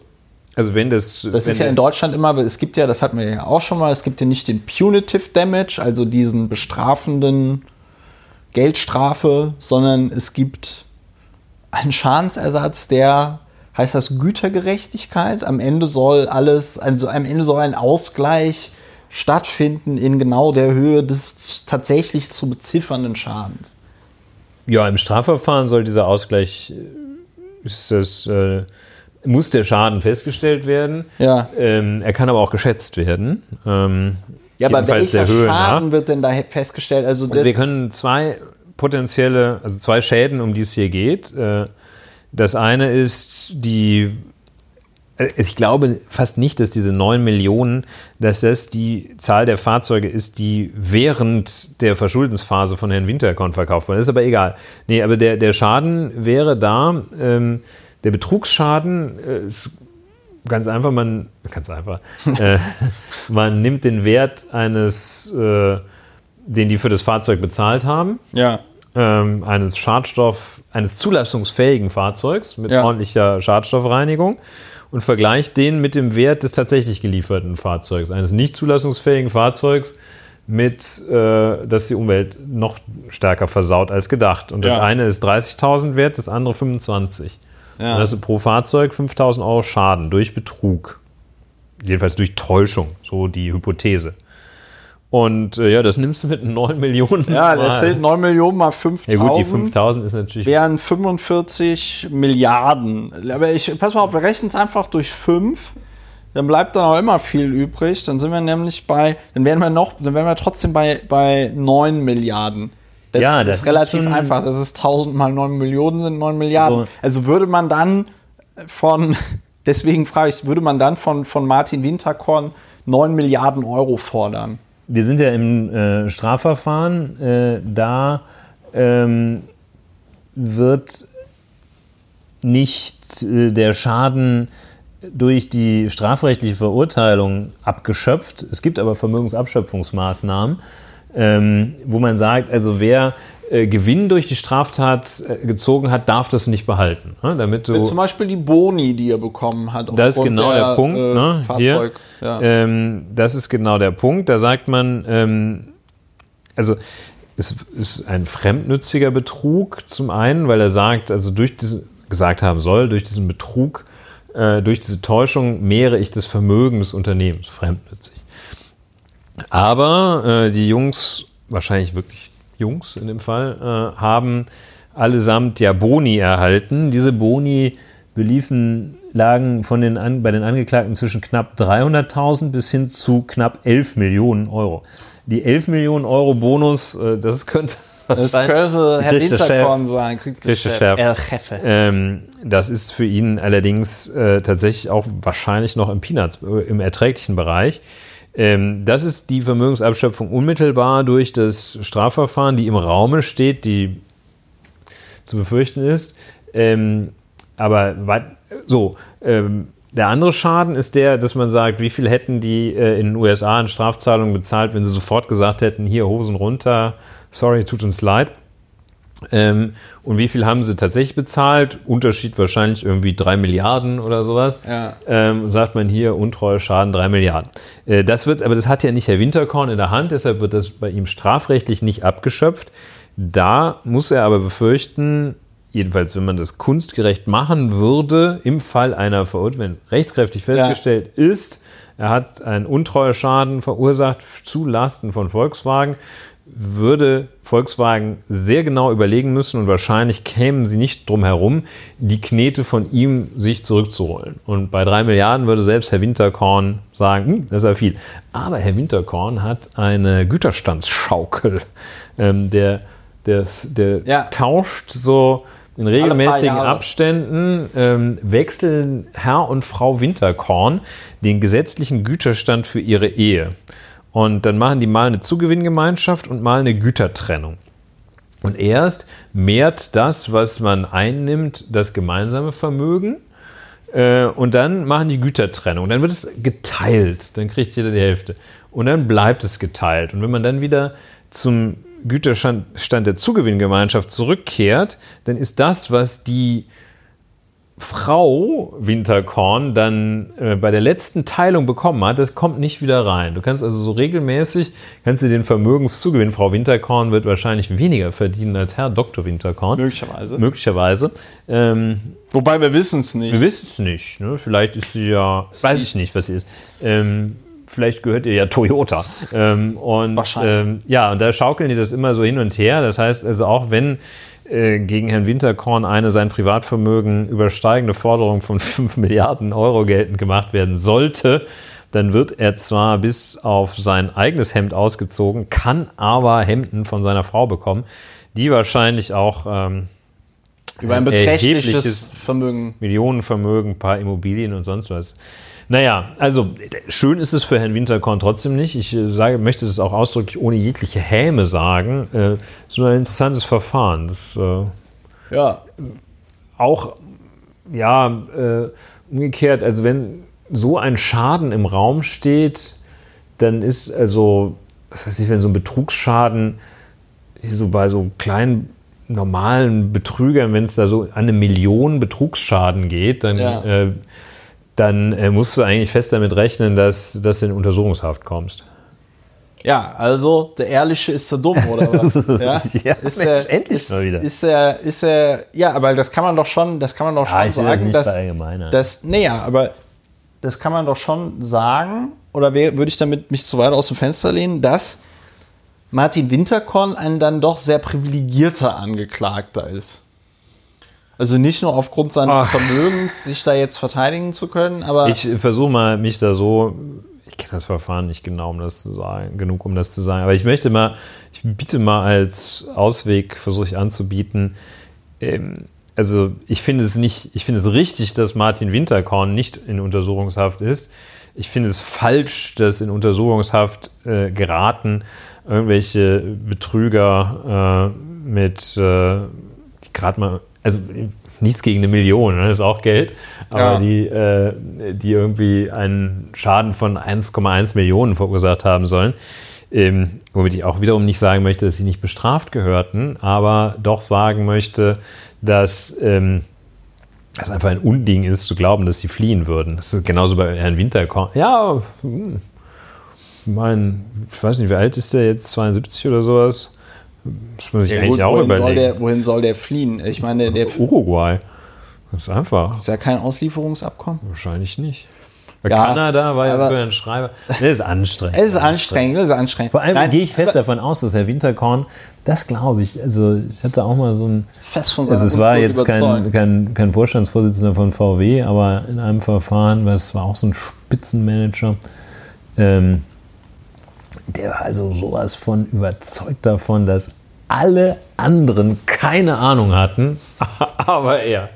Das ist immer kenne gut. Winterkorn nicht. Ich könnte mir vorstellen, dass er Eigenwahrnehmung und Fremdwahrnehmung äh, da in seinem, in seinem Fall auseinandergehen ja. mögen. Ja. Aber das war, finde ich, am Ende dann doch nochmal eine sehr elegante äh, Lösung meines äh, Vorwurfs, äh, Herr Winterkorn sei da privilegiert, nämlich zu sagen, es ist nicht falsch, dass Martin Winterkorn nicht in Untersuchungshaft ist, sondern es ist falsch, wer heutzutage manchmal in Untersuchungshaft so ist kommt. es. So ist es. So, jetzt haben wir zweieinhalb Stunden gepodcastet. Wir sind jetzt wahrscheinlich am Ende. Sei denn, du willst noch mehr machen. Nein, wir sind jetzt äh, zu Ende, aber nicht am Ende. Ja, wir sind, ja, das würde aber dann bedeuten, dass, ich, dass wir uns jetzt verabschieden. Ja. Ja, äh, ja, das war äh, heute ein Kessel buntes aus dem, was so in der letzten Woche passiert ist. Äh, das war die, ich glaube jetzt zwölfte Folge von Lauer und Wena am Osterfest. Ähm, auf meinem Balkon hat sich gerade eine Nebelkrähe am für die Vögel bereitgestellten Buffet schadlos gehalten. Wenn ihr, äh, so wie ich, Nebelkrähen unterstütze, äh, Podcasterinnen und Podcaster unterstützen wollt, dann habe ich ja erklärt, wie ihr das machen könnt. Wir freuen uns da immer über Unterstützung. Wir freuen uns aber auch immer, wenn ihr zum Beispiel auf iTunes geht und unserem Podcast eine Bewertung gebt oder sogar eine nette Rezension schreibt. Wir freuen uns noch, noch, noch viel mehr, weil wir müssen wachsen, wachsen, wachsen wenn ihr diesen Podcast euren Freunden, Bekannten, Familienmitgliedern und auch meinetwegen wildfremden Menschen empfehlt. Ich habe kein Problem damit, wenn ihr euch an irgendeine Straßenecke, stark frequentierte Fußgängerzone ähm, stellt und Menschen sagt, hört doch mal Lauer und Wener. Äh, das, Im Gegenteil, das würde mich sehr freuen. Also, kurzum, äh, dieser besinnliche Osterpodcast hat jetzt ein Ende. Ich wünsche euch noch schöne Feiertage, alles Gute, kommt gut durch die nächste Woche und äh, tschüss, auf Wiederhören. Halleluja und tschüss.